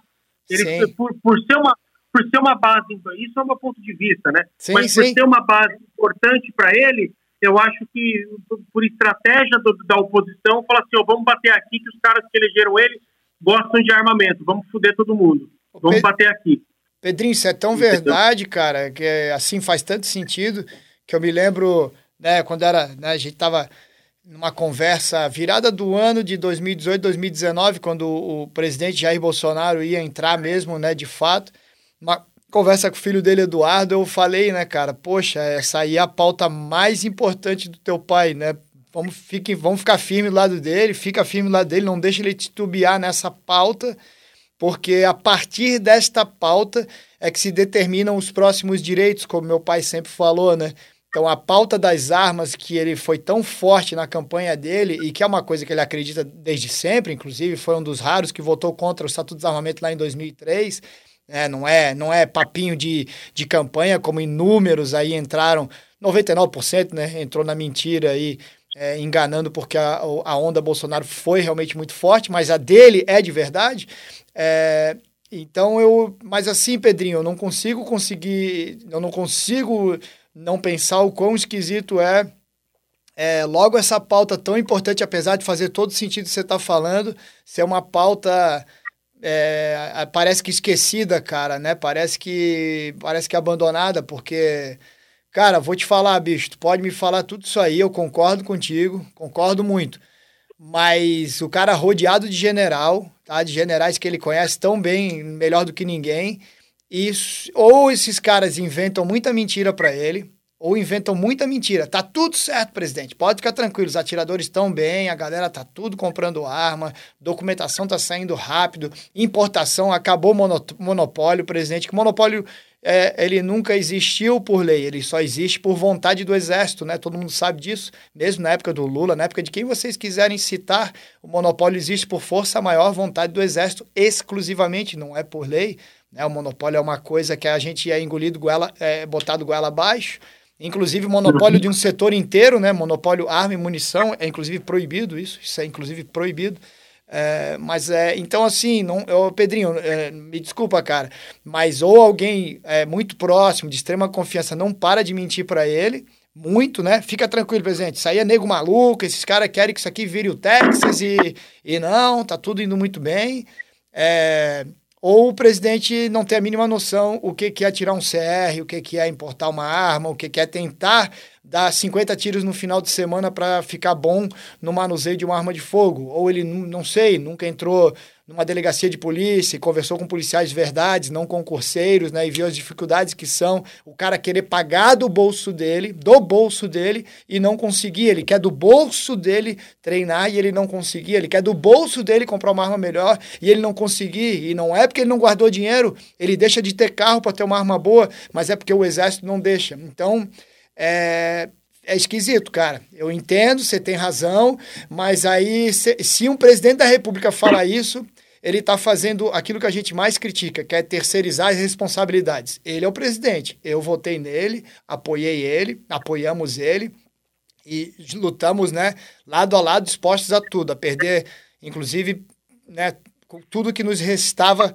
como parece que estamos perdendo, né? O, o 38 para mim parece que, porra, é, tanta, tanta história, tanto sangue, tanta dedicação e parece que estamos perdendo tudo no último governo que eu jamais imaginei, ninguém imaginava que isso pudesse acontecer. Agora, se quiser utilizar o discurso que é um ataque coletivo contra ele, é, é, cara, eu não votei em ninguém mais, cara. Eu votei no Jair Bolsonaro, cara. Então, assim, é, a gente tem que ouvir é dele, né, do presidente, essa, assumir essa responsabilidade. Ninguém está pedindo para mudar a Constituição.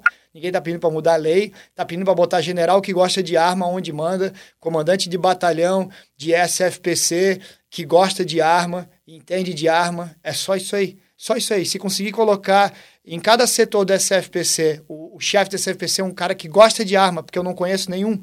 Se começar. Aliás, eu conhecia e não está mais. É um grande irmão é, que está hoje lá no comandando, é, irmão do peito, adoro esse cara, Major Parra é, irmãozaço, que está lá no, no meio da floresta amazônia, Amazônia ele está lá no meio da mata, lá na selva, de fato, comandando lá, e era um cara que comandava um SFPC interior de São Paulo e, e, era, um, era um caso raro aí, um cara gostava de arma, um cara... Então coloca caras que nem ele, reproduz Major Parra é, nesses setores que pelo menos eu começo a entender, eu começo, eu começo a de fato voltar a ter meu coração envolvido e pensar, poxa, a vontade é que a coisa dê certo, a vontade é que o Pedrinho não fique esperando trocentos meses para comprar uma arma que ele usa no trabalho policial, que o, que o 38, não só o 38, como qualquer outra pessoa, qualquer, consiga ajudar um atirador é, a, adquirir uma coisa de qualidade sem que a burocracia seja tão insana e tão restritiva que, na verdade, é um comunismo velado, né? Então, é, é, cara,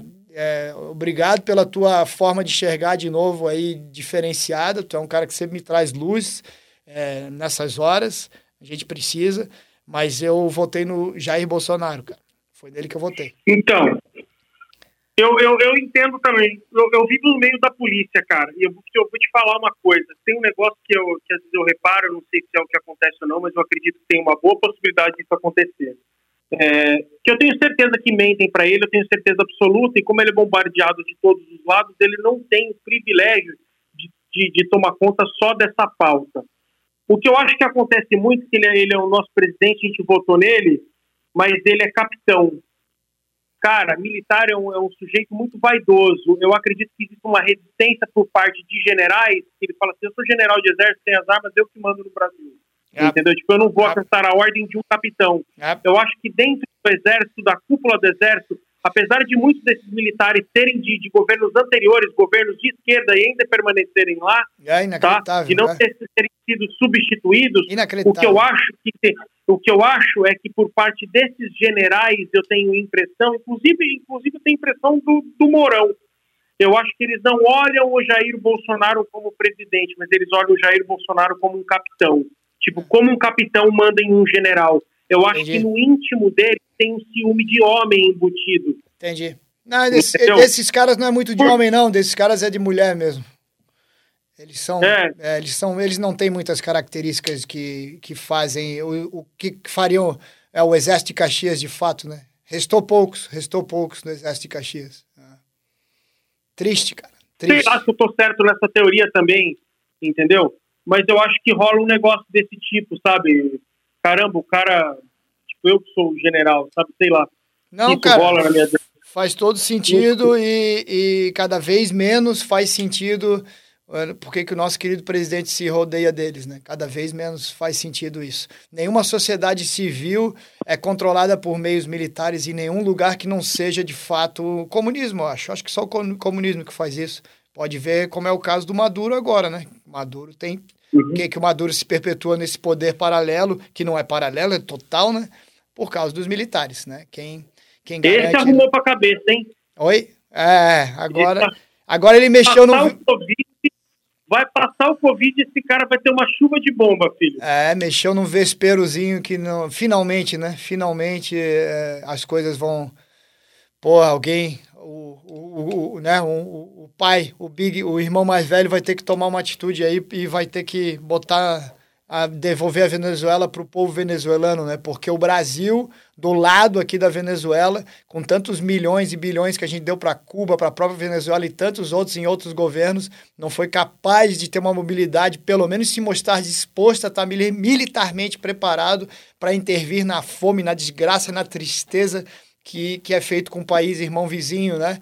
Pelo contrário, né, fez discursos, inclusive o próprio Mourão fez discurso que ainda bem que o povo é desarmado, ainda bem que aquele povo está desarmado. Isso foi um discurso claro, óbvio. Eles nem, têm, eles nem escondem mais da gente o que eles pensam. Eles pensam exatamente isso. Ainda bem que são desarmados, que aí né, a, a, a, o, instala-se de fato a ditadura, a tirania, a tirania sem qualquer efeito né, de, de, de defensivo da, da nação oprimida, né, cara?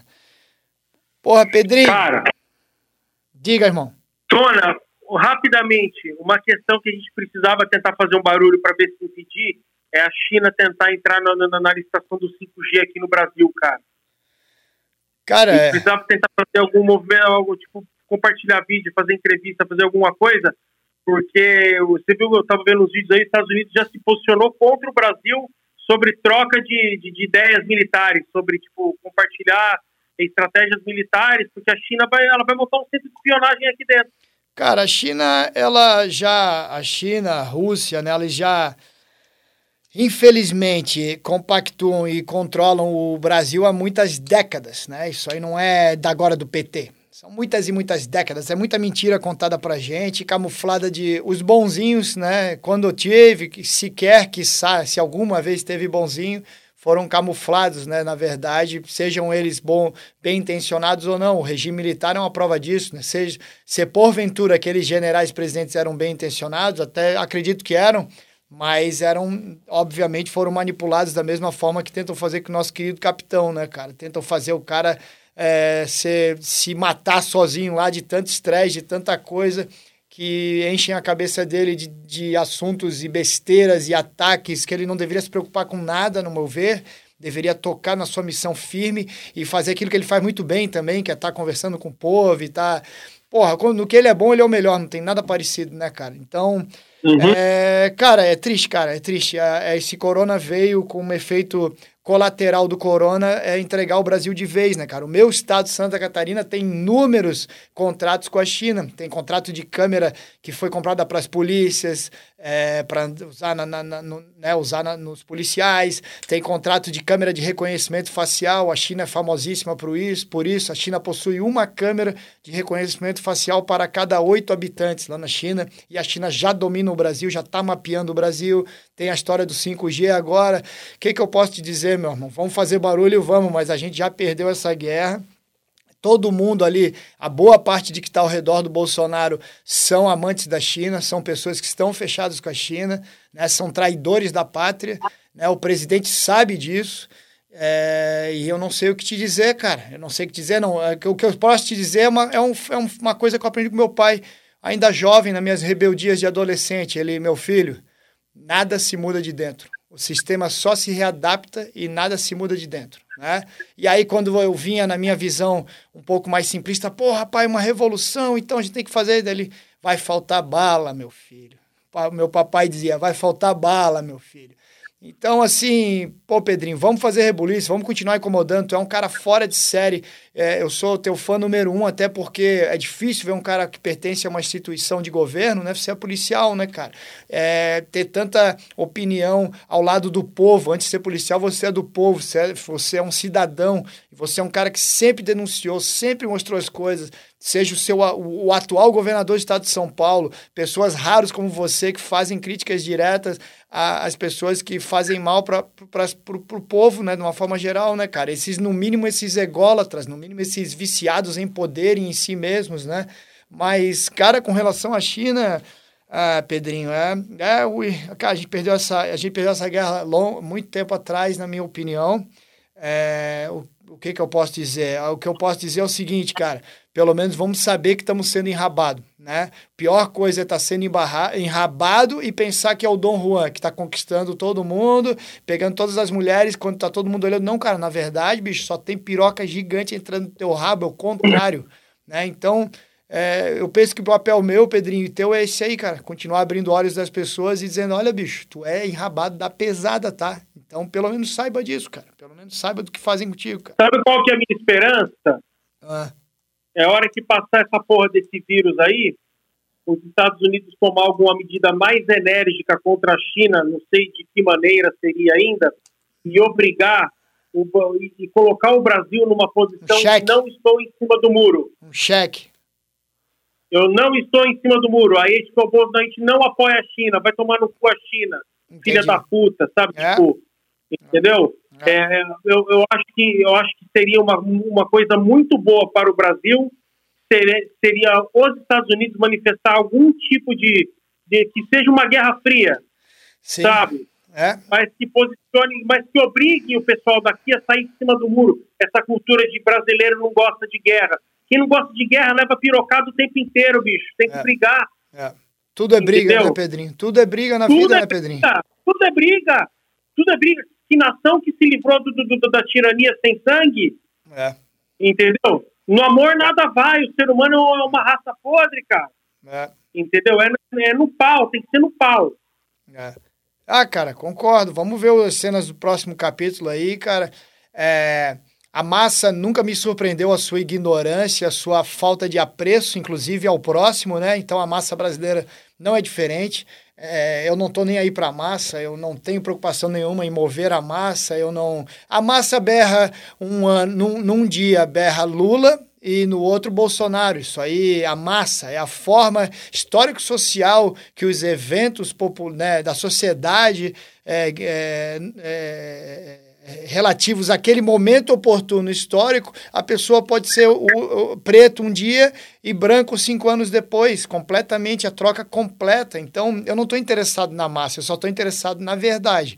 E a verdade pertence aos raros, e aqueles que falam a verdade é, né, sem é, sem medir as palavras, é, para que chegue, canalize né, e chegue ao maior número de pessoas possível, infelizmente são cada vez mais raros em solo brasileiro, cada vez mais raros.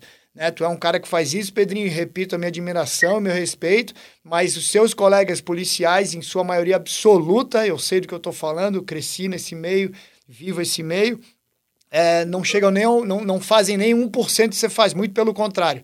Muito pelo contrário, né? Preferem é, ficar quietos e, e, enfim, embaixo da saia da mulher. Então, cara, parabéns por isso que tu faz, cara, porque realmente é diferenciado. E é, serão, ao menos, né, cara, que se no futuro a gente vai morrer velho cagando nas calças, né, bicho? Todo fudido aí, se for ficar velho, né? Se for para morrer velho cagando nas calças, se não morremos antes, a gente vai morrer com a certeza de quem éramos e a gente só soube ser uma coisa, verdadeiros. Esses outros aí não sabem o que são, cara. Ou são guiados ou são de mentira, né? Então, essa certeza a gente é, tem, né, meu irmão? Sônia, a missão nossa é viver, não durar. É isso aí. É isso aí. Só teme a morte quem não vive, né, Pedrinho? Exatamente. Pô, tem que tentar repetir, sei lá, a história dos 3%. A gente tem que brigar. Tem porque, que brigar. na verdade, isso aqui, a massa, ela é burra. Massa ela é boa, isso é inevitável. Mas é, os, os que expõem as cabeças pensantes, a gente tem alguns líderes que, que, que são muito bons. É, a gente tem que tentar fazer uma, uma mobilização.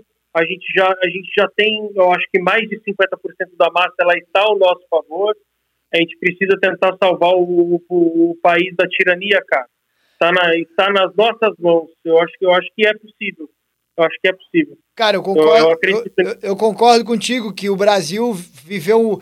É, nada muda enquanto não chegar muito, muito, muito no fundo, né? E aí há uma troca natural. O Brasil chegou tanto, tanto no fundo, na última etapa dessa filosofia né, marxista, socialista, é, esse Estado gigantesco que é o momento mais oportuno de abrir mentes, é, né? É verdade, cara. Então, tu tem razão, cara. É, pelo menos é o momento mais empolgante de trazer a verdade à tona, certamente. É. E outra, esse trabalho de formiguinha que a gente acaba fazendo na internet vai fazendo, vai fazer, vai fazendo é, a diferença, cara. Sabe qual que é o problema do nosso mundo? O nosso, o, nosso público ele reclama dentro de uma bolha. A gente precisa fazer com que os nossos vídeos, as nossas, a nossa voz, entendeu, chegue em outra, em outra parte da sociedade. Porque as pessoas que me seguem é porque elas gostam de arma. Essas é. pessoas já estão convencidas. É verdade. É Essas pessoas já estão convencidas. Eu, eu não preciso falar para você, você não precisa falar para mim. É. Entendeu? Tá o falando, que a gente é... precisa, na verdade, agora é começar a treinar promoters. A gente tem que incentivar as pessoas a produzirem o canal delas na internet. Pô. É verdade. É verdade, tem razão. Entendeu? A gente começa a sair da bolha. A gente tem que sair da bolha. Tem razão. Entendeu? Porque a gente tem coerência nas coisas que fala. Entendeu? A nossa ideia é coerente, é questão de raciocínio. Pô, entendeu? Razão. Só que alguém precisa apresentar essa ideia nós precisamos criar promoters, é. entendeu? São pessoas que saem de dentro da nossa bolha. A gente fica reclamando dentro de um círculo. Tem razão, cara. Faz todo sentido. A nossa voz não chega. O único jeito da nossa voz é, chegar é, olha, por exemplo, o número de instrutor de tiro que nós temos hoje. Olha o quanto multiplicou. Num passado recente tinha 10 instrutores no Brasil inteiro. Hoje a gente tem milhares. É entendeu? Por quê? Porque é turma em cima de turma formando a gente tem que formar novas pessoas. A hora que você identificar alguém que sempre troca ideia com você, incentiva essa pessoa a falar abertamente na internet, não só te mandar um inbox. É verdade. É verdade mesmo. É, então eu, eu falo então, isso, né, Pedrinho? Igual tu tá falando, né? Pô, todo mundo tem um poder gigantesco, cara. Às vezes o cara que se acha desconhecido, que tem. Ah, mas eu tenho 50 amigos ali no, no Instagram, é só uso pessoal, não interessa, cara, sua palavra ela tem um peso num grupo diferente, é isso que o Pedrinho tá falando, tem muita verdade, é, cara. fora da bolha. Fora da entendeu? bolha. Eu falo para 30 mil pessoas que já são convencidas, perfeito, que são seguidores do Instagram. Perfeito, perfeito, perfeito. Entendeu? É, é tipo eu gi em volta do rabo. Agora esse cara, esse cara vai falar para 50 novas pessoas. Perfeito, Pedrinho. Tem razão, irmão. Tem razão total. Entendeu? A hora que você perceber alguém que escreve bem, que pessoa que escreve errado também, já não tem muita credibilidade. Sim. Para que você perceber que a pessoa é, é diferenciada Se expressa no sentido bem. de educação, é. convença ela, convença ela a expor as ideias delas na, internet, cara. Estão ouvindo Entendeu? aí, galera? Vocês estão ouvindo a gente aí? Eu sei que a gente tem ouvintes aí dos mais variados ramos, né? Pô, tem gente, eu recebo, a gente recebe aí mensagem, cara lá do do interior do interior, assim, de estados que tá lá, estão lá trabalhando e cara, cara com né, com extrema é, capacidade de oratória quando mandam mensagem, quando escrevem muito bem. Para mim, é isso que o Pedrinho está falando, cara. Vocês são de extrema importância para que a gente saia dessa bolha. É, e a gente não está tentando é, abrir os canais para convencer as pessoas. A gente está apenas atingindo outras pessoas que não estão sendo atingidas. E isso depende de vocês, é verdade, Pedrinho. Você tem toda a razão. A gente tem que sair da nossa bolha, Tony. A gente fala só para os nossos. É verdade, Pedrinho. É verdade. Entendeu? Mais pessoas precisam te ouvir. É, é, é nós todos, né, cara? Porra, Pedrinho, cara, tamo indo aí pra. Porra, papo voo, cara, nem vê, bicho. Tamo indo pra duas horas de papo, cara. Poxa, eu. Como eu falei, cara, por mais que a gente converse com frequência, a gente sempre trocando ideias, sempre coisas do teu jeito extremamente descontraído, divertido, inteligente, cara, mas é sempre produtivo, cara. As tuas piadas, as tuas sacaneadas têm é, um, um, cunho educativo sempre de alguma coisa. Pô, você viu tal coisa, você fala de um jeito engraçado pra caramba e é uma forma de abrir as mentes, assim, cara. Então, é, quero deixar público aqui, cara, que eu né, nunca falei para ti, mas que, pô, tu tem uma enorme influência em cima não só do que eu digo, né, não só da, da, da força do que eu expresso, mas no meu ânimo, cara. Tu é um cara que tem uma coisa, tu tem uma, uma, uma luz aí, cara. Tu é um cara iluminado aí e que, por favor, cara, que né, que, a, que a vida continue nos deixando tão próximos assim, porque as pessoas dependem de, desses, desses anjos aí, esses anjos que tem na, na sociedade estão aqui para contagiar a gente, cara. Então, porra, um cara extremamente, né, fora de série, casca grossa, operações especiais policiais, faixa preta, instrutor de tiro, mas que é um, no fim de tudo, é um anjo da guarda, é um cara mais, cara mais doce que eu conheço. Então, queria deixar isso aqui publicamente registrado, cara, esse carinho enorme que eu tenho por ti, cara. Porra, Tony, obrigado do fundo do coração. É uma honra é, estar batendo esse papo com você. Você é uma, um dos meus espelhos. É um cara que eu sigo muito. Eu gosto muito de ouvir sua opinião. Sua opinião. Muitas vezes, quando eu estou em xeque em algum tipo de pensamento, como, como recentemente, há uns 15 dias atrás, eu liguei para você para me aconselhar. Falei, Tony, o que você acha dessa, dessa, dessa situação? E você, como sempre, vem com uma visão muito inteligente. É um cara muito culto, muito vivido, foi muito bem educado, tá? Você é um dos patrimônios aí da, do Brasil, uh, sua voz precisa ecoar. O lance que eu disse da, da promoção, a gente precisa estourar nossa bolha. Se a gente estourar nossa bolha, convencer nossos amigos a cada um montar o seu canal de internet, não vai ter como eles ficarem censurando todo mundo, Verdade. porque é uma voz muito grande. Censurar 10 caras é fácil, entendeu? Toda vez que você receber um inbox de alguém que você percebe, tipo, cara, e, e, querendo ou não, você tem muita gente que te acompanha aí, cara, que te segue, você é um, você é um líder nato, você tem a, a liderança dentro de você. É, eu quero estar cada vez mais próximo. Há vários anos você já me ajuda em todos os sentidos, seja é, como, como treinamento, como me dá oportunidade, já me deu muita oportunidade de treinar lá, lá na montanha, de, de, de dividir é, o Clube 38 lá com vocês, seja assistindo o seu vídeo, seja, vendo a sua aula maravilhosa na UDT, que ele mexe, eu estou assistindo lá junto com o Fred. Uhum. É, cara, você precisa ficar mais conhecido e essa ideia nossa de direita, ela precisa atingir mais pessoas. Na hora que a gente sair da bolha, a gente salva o Brasil. É pequenininho o nosso projeto, mas a Revolução Americana começou com os 3%. É. A gente precisa fazer esses 3% agora de maneira inteligente. Vamos estourar a bolha, vamos lançar essa ideia para o mundo. E obrigado pelo trabalho que você faz aí. Você é um dos caras aí que, que com certeza tem um dedo nessa, nessa mudança que já começou. Pô, cara, Pedrinho, muito obrigado, irmãozão. Cara, acima de tudo, pela tua disposição também aí, um cara, pô, pai de família aí, cheio de, de compromissos e tava aqui batendo esse papo legal. É, tu é um cara, bicho, que tem aquela característica. Pedrinho, vamos fazer tal coisa? Vamos. Vamos, irmão. Vamos, papapá. E a coisa só não acontece se eu não quiser, porque da, do teu lado a disposição é, ela é verdadeira, ela não é apenas para dizer que tá ali. Então, isso pertence aos raros e é isso que isso é contagiante, cara. Isso faz eu melhor. Cara, galera, Pedrinho, queria deixar um abraço então aqui, a gente finalizando essa, esse grande bate-papo. Pessoal que já te conhecia conhecer um pouco melhor aí, mais detalhes, né? Pedrinho não, não nasceu ontem, é um cara envolvido nisso aí, armas, tiro, a vida inteira. É, e, e, quem não conhecia, tá aí. É mais um irmão nosso, irmão meu, irmão do 38, grande Pedrinho, essa fera é, que só tem aí a brilhantar mais ainda, com, não só no aspecto técnico, mas com esse jeito descontraído, divertido e inteligente dele aí. Obrigado, irmãozão. Obrigado você, meu irmão. Sinta-se abraçado. Valeu, Pedrinho, tô sentindo. E manda um beijo, e manda um beijo pro Robin.